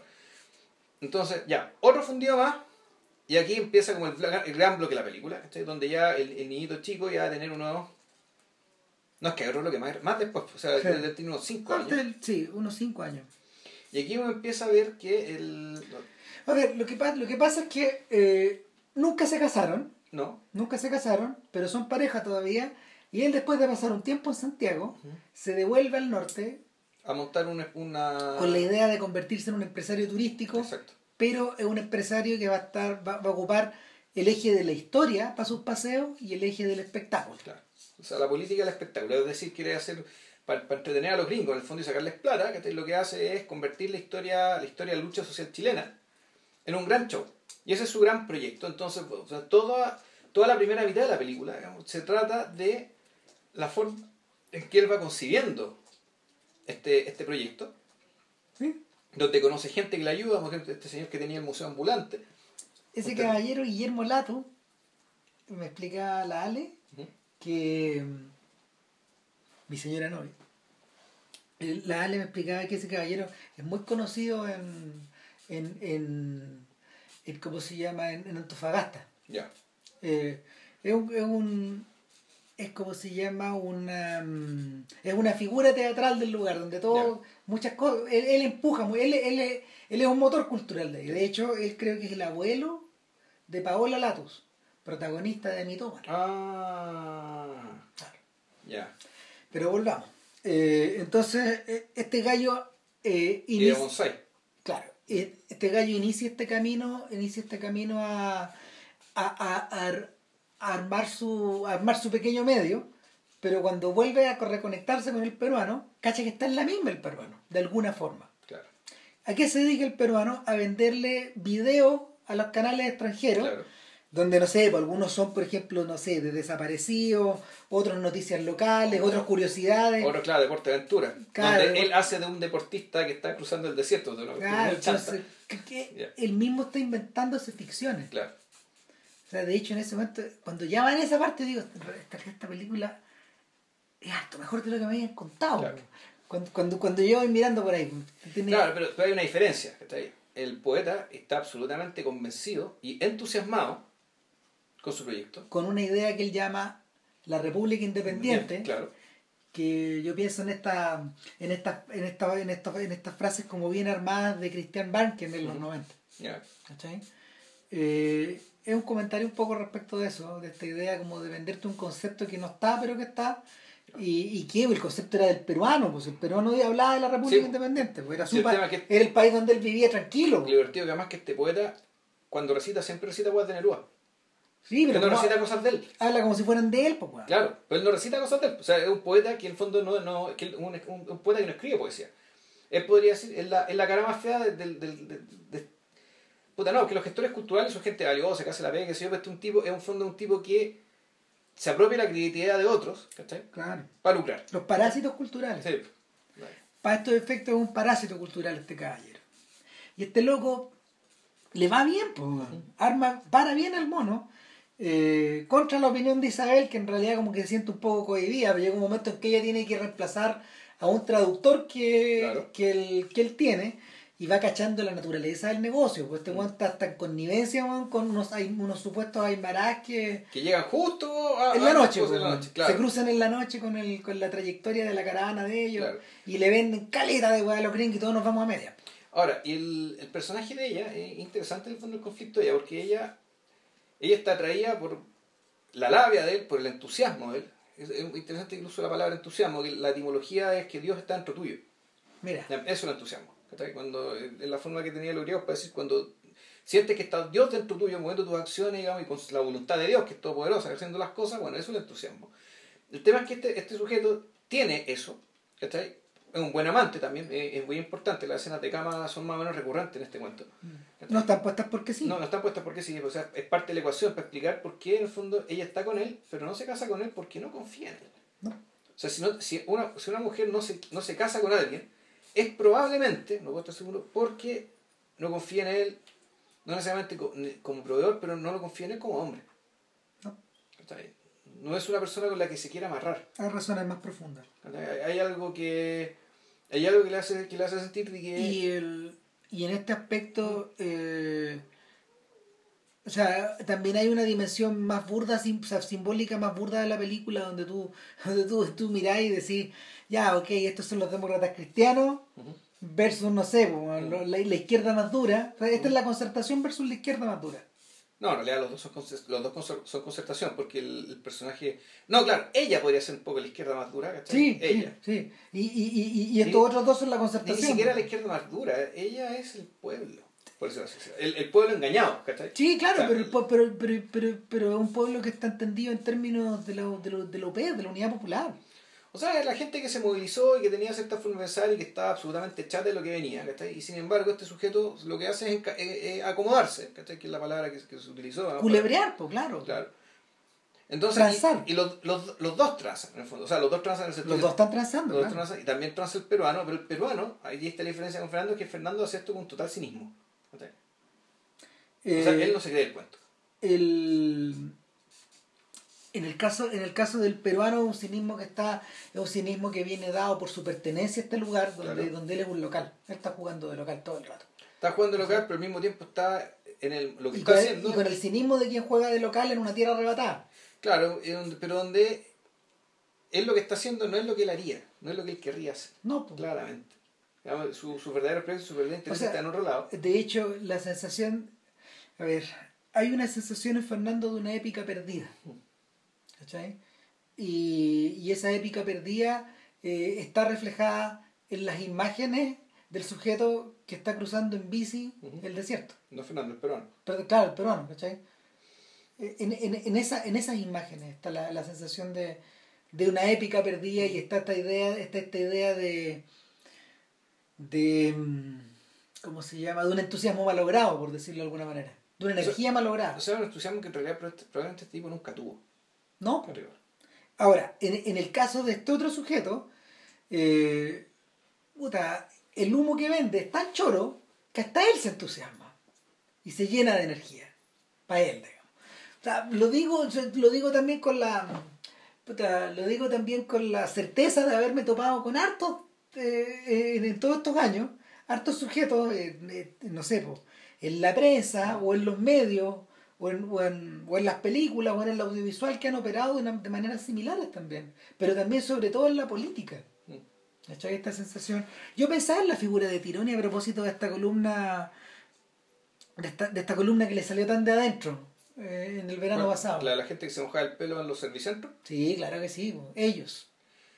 Sí, bueno, sí. No, atroz, weón. Atroz. Como de atroz con H, no se la cagada, sí. Porque, porque el, él ya había hablado el año pasado en una columna donde en el fondo él asumía que era millonario, ¿te acordáis? Ya. Y, y en esta donde pinta a estos chilenos que se endeudan para tener su 4x4, que se endeudan para ir al sur por primera vez, eh, que meten hasta el perro y el gato y que andan todos transpirados y que van a los servicentros a mojarse los sobacos weón, para poder seguir manejando y llenan, llenan el auto weón, de Super 8 y weas que se pueden comprar weón, para ir a hacer camping weón, a, a los lugares donde nosotros, según Tironi, sol, sol, solíamos disfrutar de ellos. Eh, y ahora tenemos que compartirlo. No, bueno, vamos fuera de Chile, obvio. Claro.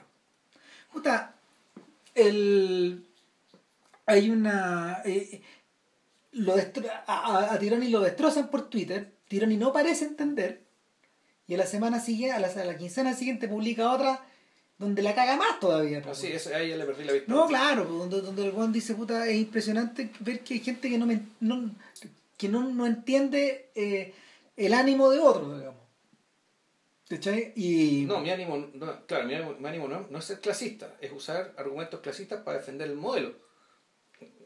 Claro, tal cual. Pero ni siquiera él parece entenderlo. Él eh, para estos efectos, él ya está en una posición donde, donde, donde tener que admitir eso públicamente es como puta, no sé, pues, admitir un crimen. O por otro, el tipo que está tan enajenado, en el fondo que. Bueno, y está cagada. O pasa, pasa lo que a veces le, le, pasaba a la gente cuica, que en su juventud fue a izquierda, ¿cachai? Pero que en algún momento siente el llamado de la clase. Sí, pues. ¿cachai? Lo que le pasa a, lo que le pasa a Garretón, el empresario, también. Yeah. Él también está operando con esa lógica hace años ya. A los, claro. héroes, a los héroes, ¿cómo se llama? Los héroes están cansados. Los héroes están cansados, pues, bueno. que, que, que, que, probablemente es la agua más importante que haya hecho Meo a la cultura chilena, digamos. Aunque haya sido una, atro una atrocidad como documental. Una mierda documental. Es una gran denuncia. Es maravillosa. Ese final, ese hacia el final del documental, eh, Meo sube hasta la Rayán, van a encontrarse con Tironi. En, en, la casa de Tironi que te la muestran como, como, como, como, si, fuera, Drive, como si fuera un cantillo, claro, como si fuera, claro, como sí, si estuviera suspendido. En, en, las colinas de Hollywood, Claro, pues, es, es, como si fuera, como si estuviéramos llegando a, lo, a la casa de los malos de Ley Confidential, uh -huh. pues, bueno, eh, dominando la ciudad. Claro. Y, y, y Meo le achunta, pues, y toma, hace una toma, en, hace puras tomas en contrapicado, pues, donde, donde él conversa con su tío. Con su tío, su, claro. ¿Cachai? Y, y vemos la ciudad como vemos como atardece sobre la ciudad y, y, y, y, vemos a Tironi como uno de los condotieros de esta mm. ciudad para estos efectos ¿cachai? Y, y, y, vemos el destino de los Fernandos o sea en algún momento en algún momento eh, en mitad del desierto eh, se le acerca una española claro. y un chileno que Tomás Videla claro, que toma Videla dos escenas nomás. Sí. Muy bien, muy bien, bien bien esas dos escenas cortas. Y, y algo le sugieren y le soplan a la oreja. Juntémonos mañana, juntémonos la próxima semana. Y lo que le soplan en la oreja en el fondo es algo que aumenta su entusiasmo. Claro. Que es la idea de, no construir el país a partir del pasado, sino que construirlo a partir del futuro. El nuevo mundo. El nuevo Chile. Construir el nuevo Chile. Y, y, y en ese momento, donde, donde las vestiduras se caen, y, y, y, en ese momento me, me hubiera encantado estar en el cine, pero no mirando la pantalla, sino que mirando la cara de los huevones que estaban mirando la función. ¿Cachai? Los protagonistas de ese nuevo Chile, mm. que estaban ahí invitaditos. Mm. Y, y puta, eh, de ahí para adelante, de ahí para adelante lo que tú tenías es especulación inmobiliaria, eh, es como se llama, tranza política. Eh, la película es lo bastante hábil para no, para no decirte nunca quién está detrás de esto. Si está detrás, si está detrás el gobierno, los, ¿cómo se llama? los gobernadores regionales, eh, los empresarios, exacto, los españoles, la mafia, la más que tú quieras. Los narcos, no, se sabe, da lo mismo. Da lo mismo. Llegamos a un... Es interesante porque llegamos al mismo punto, llegamos al mismo punto donde hablamos, donde hablamos con los... Con, ¿Cómo se llama? Con los jefes del counselor, de del consejero. Llegamos a un punto similar, donde el consejero se lo embolina un poco. El consejero de Cormac McCarthy. ¿Cachai? Da lo mismo que esté detrás de él. Es un hombre detrás de un escritorio en, una, en una habitación muy grande Nunca lo ven. El tema es que es una maquinaria. Es una ah, maquinaria. Entonces este weón, el, imperio. Y este weón queda un poco ahí, eh, él lo dice, quiero, eh, estoy cerca. nunca dice las frases completas. Quiero saberlo todo, quiero conocerlo todo. Dice, él le dice a ella. Fernando le dice a ella, porque a partir de ese momento empezamos a ver poco a Fernando. Claro, que en algún momento de la película tú decís la, el análisis, la analogía con esto es un poco la aventura, ¿no? O sea, que la película en algún momento eh, solo que eh, aquí en la mitad de la película. Eso no se lo mencioné, de hecho, en la raíz, pero se me ocurrió después. Claro, sí, pues. Que, que, es un punto, claro, un punto donde, donde hay películas que poseen una estructura donde eh, de un día para otro saca el personaje principal. Saca su centro. Y continúa funcionando, no como si nada, pero se, confirma, se, se confirma alguna idea, pero se transforma en otra cosa. Es otra película, la película, la película va a otra cosa. Entonces aquí pasa un poco eso, es decir, en algún momento ya Fernando es literalmente tragado eh, por, esta, por una maquinaria de la cual tú no sabes mucho. Aparecen unos engranajes por aquí y por allá, digamos, ¿cachai? Algunas menciones al pasar.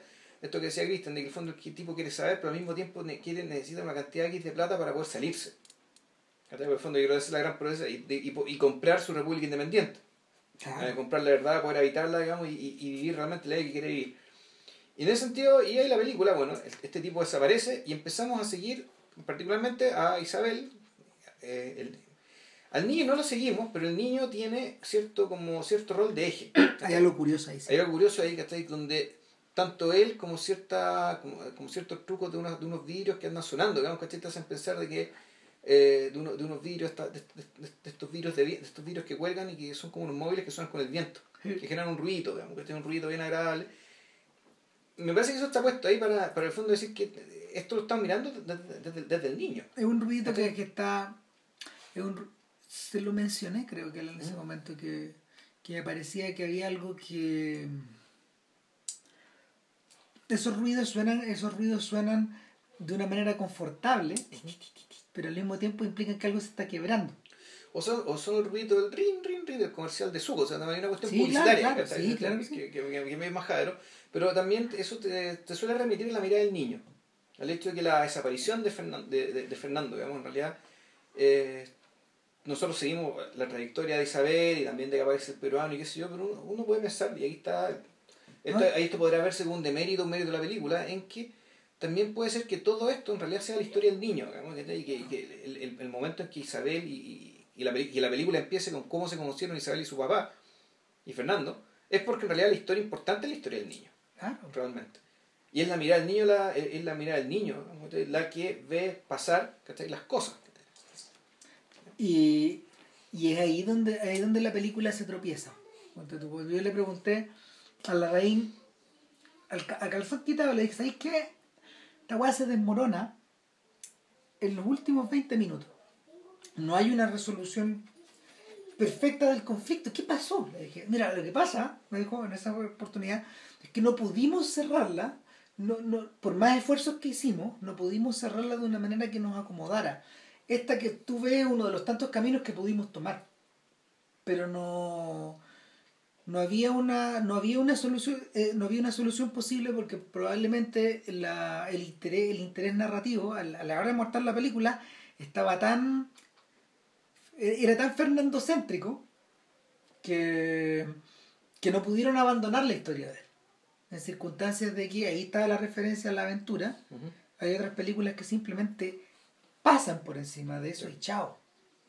Y lo dejáis atrás. Sí, claro, pero ¿sabéis que cuando alguien se encuentra con ese problema es porque básicamente, al igual que ya no basta con rezar, claro. ¿cachai? El, tú lo que querés contar es algo que está pasando. sí po. Tú no sabéis qué pasó. No, sabéis cómo qué va a pasar. historia. O sea, no, no, porque, porque no sabéis qué pasó porque está pasando. Lo que estáis contando es algo que está pasando. Por lo tanto, tú, tú lo que estáis contando, estáis contando un proceso que está en curso sí aún. ¿Cachai? Ah, ah, entonces Y bueno, y el otro problema que yo vi, que también lo comenté, es que eh, dentro ya de la película, más allá del problema que tenían estos tipos de que, puta, ya no sabemos cómo, no sabemos cómo va a terminar esto porque no sabemos qué estamos contando en último término. O sea, no sabemos qué va, en qué va a terminar lo que estamos contando.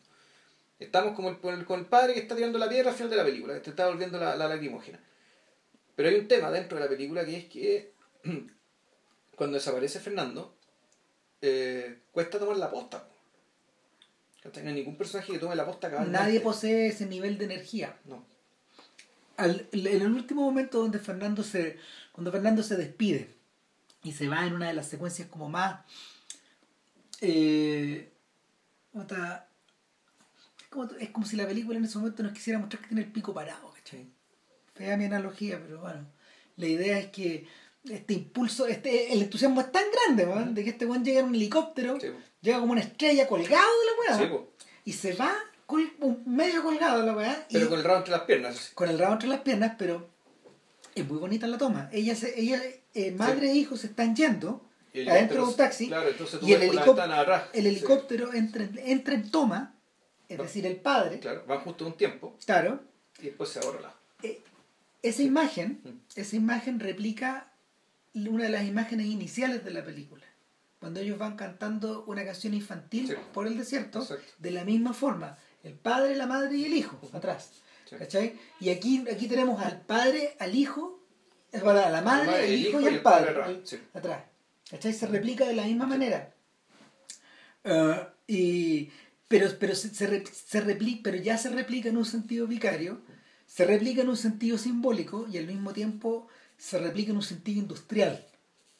¿Cachai? Y a eso me refería con lo de ¿Ya? como se llama con este con esta con una suerte de dirección finalmente con esta idea de nuestro mm, cómo se llama nuestro equipo de producción logró meter en, en- logró meter eh, al al helicóptero en el plano para formar esta trilogía Sí. esta trinidad otra vez ¿cachai? es difícil Sí. pero lo estamos haciendo Mm. ¿cachai? bueno más allá de eso el plano es el plano es notable porque es el último momento donde están juntos Sí. los tres en un mismo plano Exacto. ¿Cachai? Y aunque él esté lejos en el helicóptero, pero con el- con el- cuando el Sí. helicóptero se va, de alguna forma la película se acaba. Exacto. O sea, ahí se acaba la historia de ellos como familia. ¿eh? Y lo que queda son las cenizas, lo que queda es, lo que queda es el remate. Ya, claro, y que toma la forma un poco de un castigo. ¿cachai? Uno podría decir, ya, aquí el final que le damos, que básicamente el tipo está bueno, con una herida, termina con una herida de bala, bueno, que esté dando vueltas en el desierto. O sea, entre paréntesis, lo que sucede después, para no, para no, para no perder, ¿no? es que ella, ella queda viviendo de nuevo. De nuevo en- Santiago. no, o sea, queda- no, ella queda viviendo de nuevo Sí. un rato en Antofagasta, se convierte en azafata otra vez, y cada vez que ella no está, le deja encargado al hijo al peruano. Pero vuelve a Arica entonces. No, a Antofagasta.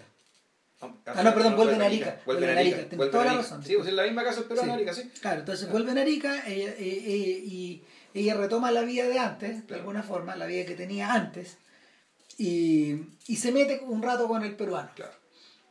Y, y este otro tipo permanentemente o le está enviando algo de plata, o, le, o, o está mandando tarjeta, o está, mand- o está comunicándose por teléfono. Y en algún momento ella no da más y, y- y emprende... Ah, no, y, y, después de eso... eh, No, ahí pasan otros episodios extraños, ¿cachai? Ya raya lo inverosímil. Ponte tú Ah. cuando el, el cabro chico va a pasar el año nuevo a Santiago solo, claro, donde supuestamente está esperando el papá, y lo están esperando, los supuestos amigos, socios del Son del- los papá, sopranos. Que son una manga de pelafustanes, weón, ¿cachai? A las que yo les confería a mi hijo, pero por ningún lado, pues, weón. Entonces, tú O sea, dices, weón, ¿con este weón se está volviendo loco, weón. ¿Con ¿En qué es? está metido este ¿En weón? qué está metido este weón? ¿En qué está operando? ¿Cachai? Y ahí es donde la película precipita, po, porque no, no es capaz de mantener ese interés, lo mantiene, lo mantiene por el lado del melodrama. Es que es muy, es que muy exagerada la caída, ¿cachai? La degradación es demasiado exagerada. Ahora, lo divertido es que termina, en la realidad terminó corroborándose que más o menos así fue, ¿cachai? O sea, cuando tú, cuando tú lo transportáis, por ejemplo, no sé, pues a, a los sujetos del drama de del drama de SQM o, o del drama El Contador, de ¿cómo se llama? de Penta. Ya. La historia del contador, ¿te acordás que la conversamos No, el martillero público. Pero la historia del martillero público, el de los el, el señor Jorge Valdía, pero ojo, se te lo robando. No, pero da lo mismo. Ya. Pero hasta, hasta allá caímos. Sí, pues. Y, y eso ya, eso es el borde del lumpen. O es lumpen. al Sí, no, claro. Al filo, sí. Vamos a ver, de su manera. Esto, Soy buen que anda con una, que con una granada, pues, ah, no. No, no, y además que e- él disfrutaba, él disfrutaba de eh, él disfrutaba de hablar de los contactos que él tenía en medio de sus otros amigos del lumpen. ¿Cachai? Bueno, el caso compañón, un poco. Puta, ta- bueno, eh, eh, eh, eso sí que está sacado del entusiasmo. No, eso- es- a, a propósito de, de, de- ¿cómo se llama? De, de, de los socios de esta señora, digamos. Claro, que también eran como bien raros los cuales. O sea, había de todo, era bien transversal. pues. Tenía síndicos, estos buenos de la UDI, ¿cachai? Otros de los otros, weón. En fin. Y, y el, en ese momento donde la película empieza a patinar. Porque puta, una de las soluciones habría sido el continuar la historia de la madre con el hijo guacho. Claro. ¿Cachai? Y, y, el, y, y desviarnos, desviarnos hacia, hacia una salida como más existencial. O Ah, concentrar o, la... o seguir- o seguir al peruano. o seguir al peruano, que también era una alternativa Claro. muy útil. ¿Cachai? Pero... Porque el peruano también tenía un lado Carlos Pinto, ¿te acordás? Que él Sí. también espiaba, grababa videos en cámaras escondidas para los noticieros de Santiago. Claro, de los narcos. Claro, por los narcos. Entonces, el, en, en medio de todo ese mundo, eh, la avenida, que, la avenida que, que elige Goldenberg con la raíz es finalmente melodramatizar. Y, y ahí terminamos, terminamos con el personaje nuevamente, con el personaje Fernando nuevamente en el desierto, esta vez con Carmen Maura, que es su, que es su asistente. Que la única que quedando, que ya está el desmoronamiento total. Es decir, lo que sea que haya estado haciendo, Cagó no todo. sé qué, cagó todo al, punto de que le pusieron un balazo. ¿cachai? Entonces, todo lo que viene es la larga agonía, donde lo único realmente significativo es que se va se cruza con su familia, digamos, sin darse cuenta, el- el- un camión pasa por un lado, el auto ya pasa por el otro. Que ya están yendo a Santiago. Y se están volviendo a Santiago, ya se fue todo al carajo, ya la mina no, se agarró con el peruano, que ya tiene que empezar la vida de nuevo, e ir a, ir a recibir los maltratos de sus padres. ¿cachai? Y en algún momento este lo único importante de toda esta cuestión es cuando los dos se juntan con el. Lo van a ver al peruano a la casa y te das cuenta que los dos weones, ¿cuál de los dos está más cagado? Están destruidos. ¿Cuál de los dos está más hecho pedazo? ¿Cachai? Tanto el autoflagilante como el autocomplaciente, weón, hecho bolsa. Claro, y ahí, y ahí es donde finalmente la película se pone un poco italiana y adopta esta idea, italiana en el sentido sesentero la palabra, e ideologizado la palabra. Y. Y el. Y, y entendís que la historia era la historia de ellos dos. ¿Cachai? O sea, es ahí donde la reina eh, y Goldenberg hacen un poco. O sea, vuelven a esta idea original probablemente. Sí, pero no, porque acuérdate que la, la última escena es con el niño. Sí, pues. Entonces, aquí hay un problema, ¿cachai? No, sí, el problema es que hay factores distractores. Pero, No, no, es que es es un problema de definición, pero segundo, ¿de qué se trata esta película? O de qué se trata esta película. O sea, sabemos de qué se trata, pero desde quién la está mirando. Y sobre todo, ¿qué queréis contar? ¿Qué queréis terminar o sea, contar? en algún momento de la conversación previa que tuvimos antes de grabar, digamos, eh, yo- tú, tú le chuntabas en, tú dabas en el clavo. Yo creo que la película era sobre el niño, sobre cómo el niño observa estas cosas. ¿Cachai? Pero, pero para llegar hasta allá tendrías que haberlo, tendrías que haber apalancado la película y haber utilizado estos instantes de intermedio donde se crean estos eh, alimentados o, o engordados estos instantes de intermedio donde se crean los elipsis. ¿Cachai? Protagonizados por el niño. Sí, porque hay cosas que, el- que hay cosas que son muy importantes que el niño no ve. Y no tiene cómo saber. No, claro que sí. Entonces, ¿cómo, cómo, cómo... Una de las soluciones, por ejemplo, era, como, como te digo, pues era, era, era inflarla un poco más. Hay una pura aventura que el niño protagoniza por sí solo en la película, que es el momento en que ellos se meten al, un recinto militar. al recinto militar donde está el Cristo de la Paz. Claro. Y es un Cristo, es increíble la imagen, porque es un Cristo que parece un Lenin. Claro. Está, está volcado, como las estatuas soviéticas, claro. de, de, de la derrumbada, del- derrumbada post caída No, de, de la, del muro de hierro. Pero con la diferencia de que ella, esa está así porque todavía no la levanta. No es que la hayan Exacto. Claro. Nunca cayó. Nunca cayó, se- siempre estuvo así. siempre estuvo de guata. Y es un Cristo que sigue de guata. Sí, pues todavía no saben por el tema del, del, del meridiano, de la línea para acá. ¿Dónde lo tiene- ponemos? a- no, Marcelo tiene que estar orientado. Porque, porque creo que va a estar mirándose la- hacia la línea demarcatoria de la frontera. pero Esa guata todavía no está limitada, weón. Gran cagazo, pero estamos hablando, de un- estamos hablando de una estatua que está chantada ahí. ¿Cuántos ¿De años? 20 ya? años ya? ¡Más! Ah, puta. O sea, el entusiasmo va a cumplir 20 años Sí. y la va a seguir tirada ahí.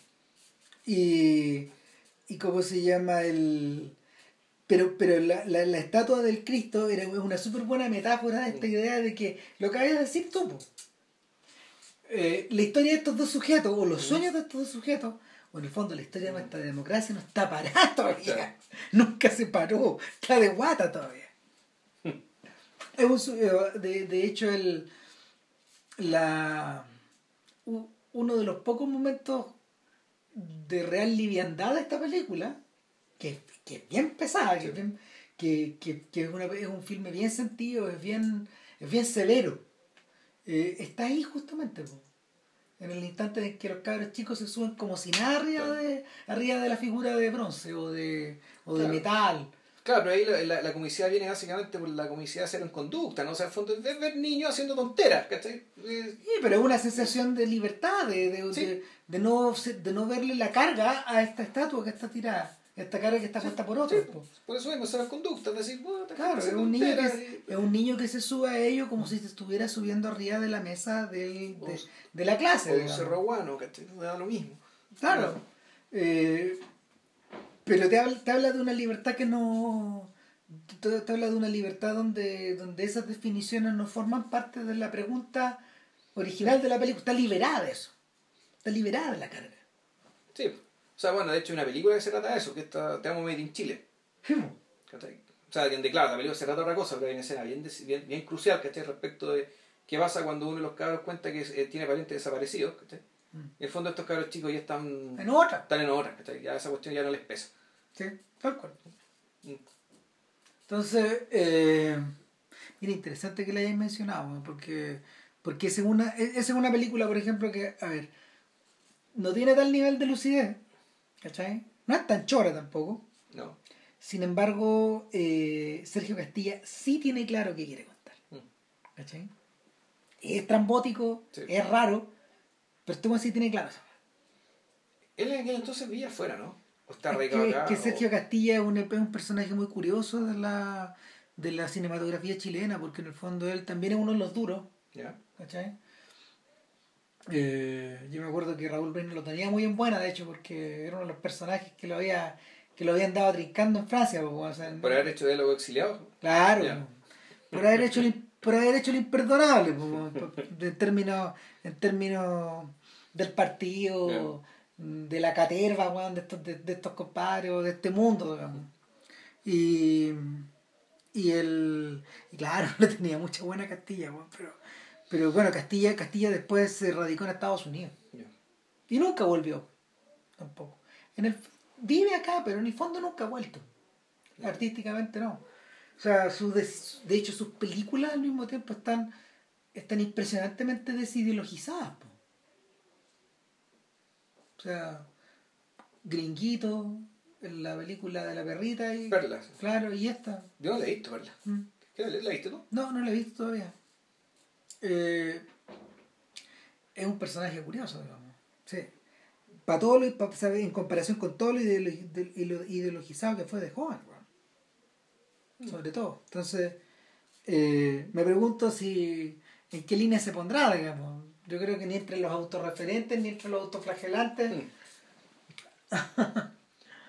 ni entre los autos. ¿Y los autorreferentes? No, no, y los, los, los autos. ¿Cuánto se llama? No, están los autocomplacientes, los, Los autocomplacientes. y los, y los autorreferentes. Entonces, nada, pues. Va a ir cerrando. Eh, el entusiasmo está a punto de ser recuperado. Porque entiendo que eh, la cineteca va, va a hacer una, algo con la raíz. Ya. Van a crear una caja o un, o un corpus medio parecido al de Aldo Francia. Ya, van a meter Chile Puedo, ¿no? Que en realidad es una Eh, película de Cuercha. quién sabe, es posible, no sé, o sea, Chile puede aquí, claro, Chile puede, en el fondo, eh, el, el final de la trilogía de, de Sexo con Amor, El Rey de los Hueones, Chile puede, Sí. Claro. Y, y- tres proyectos de, de, de Boris. Y, El Sexo con amor. ¿Y cuál es el otro? El rey de los hueones. claro, ¿sí? Ninguna, es muy buena que digamos. No, ahí sí por otras razones. Finalmente, finalmente donde de verdad está Cuercha en, en la primera temporada de los 80. De los 80. Ahí está. Sí. Ahí está Cuercha. Entonces, el, y, y- y- eh, en el fondo es el blueprint de la familia de Editor La Escola. Claro, es, es- eso es lo que realmente le interesa a weón. Entonces, eh, se va a reunir la obra de la Raín, que no solo son estas dos películas. Estas dos películas dialogan muy bien entre sí. Sí. Pero, pero nada, pues existen estos documentales, hay uno que hizo sobre el cardenal Raúl Silva Enrique, está Pasos de Baile, este documental que se hizo en torno a los participantes de Baile, De Baile Domingo. Domingo. Eh, bueno, están las películas, están las dos películas de O'Higgins. El Niño Rojo y, y la película y, y la película que hizo para Héroe. Entonces, hay otro mundo también ahí. Claro.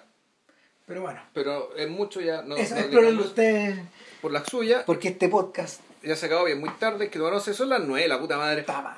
Ya, Bueno, eh, para hablar. ya.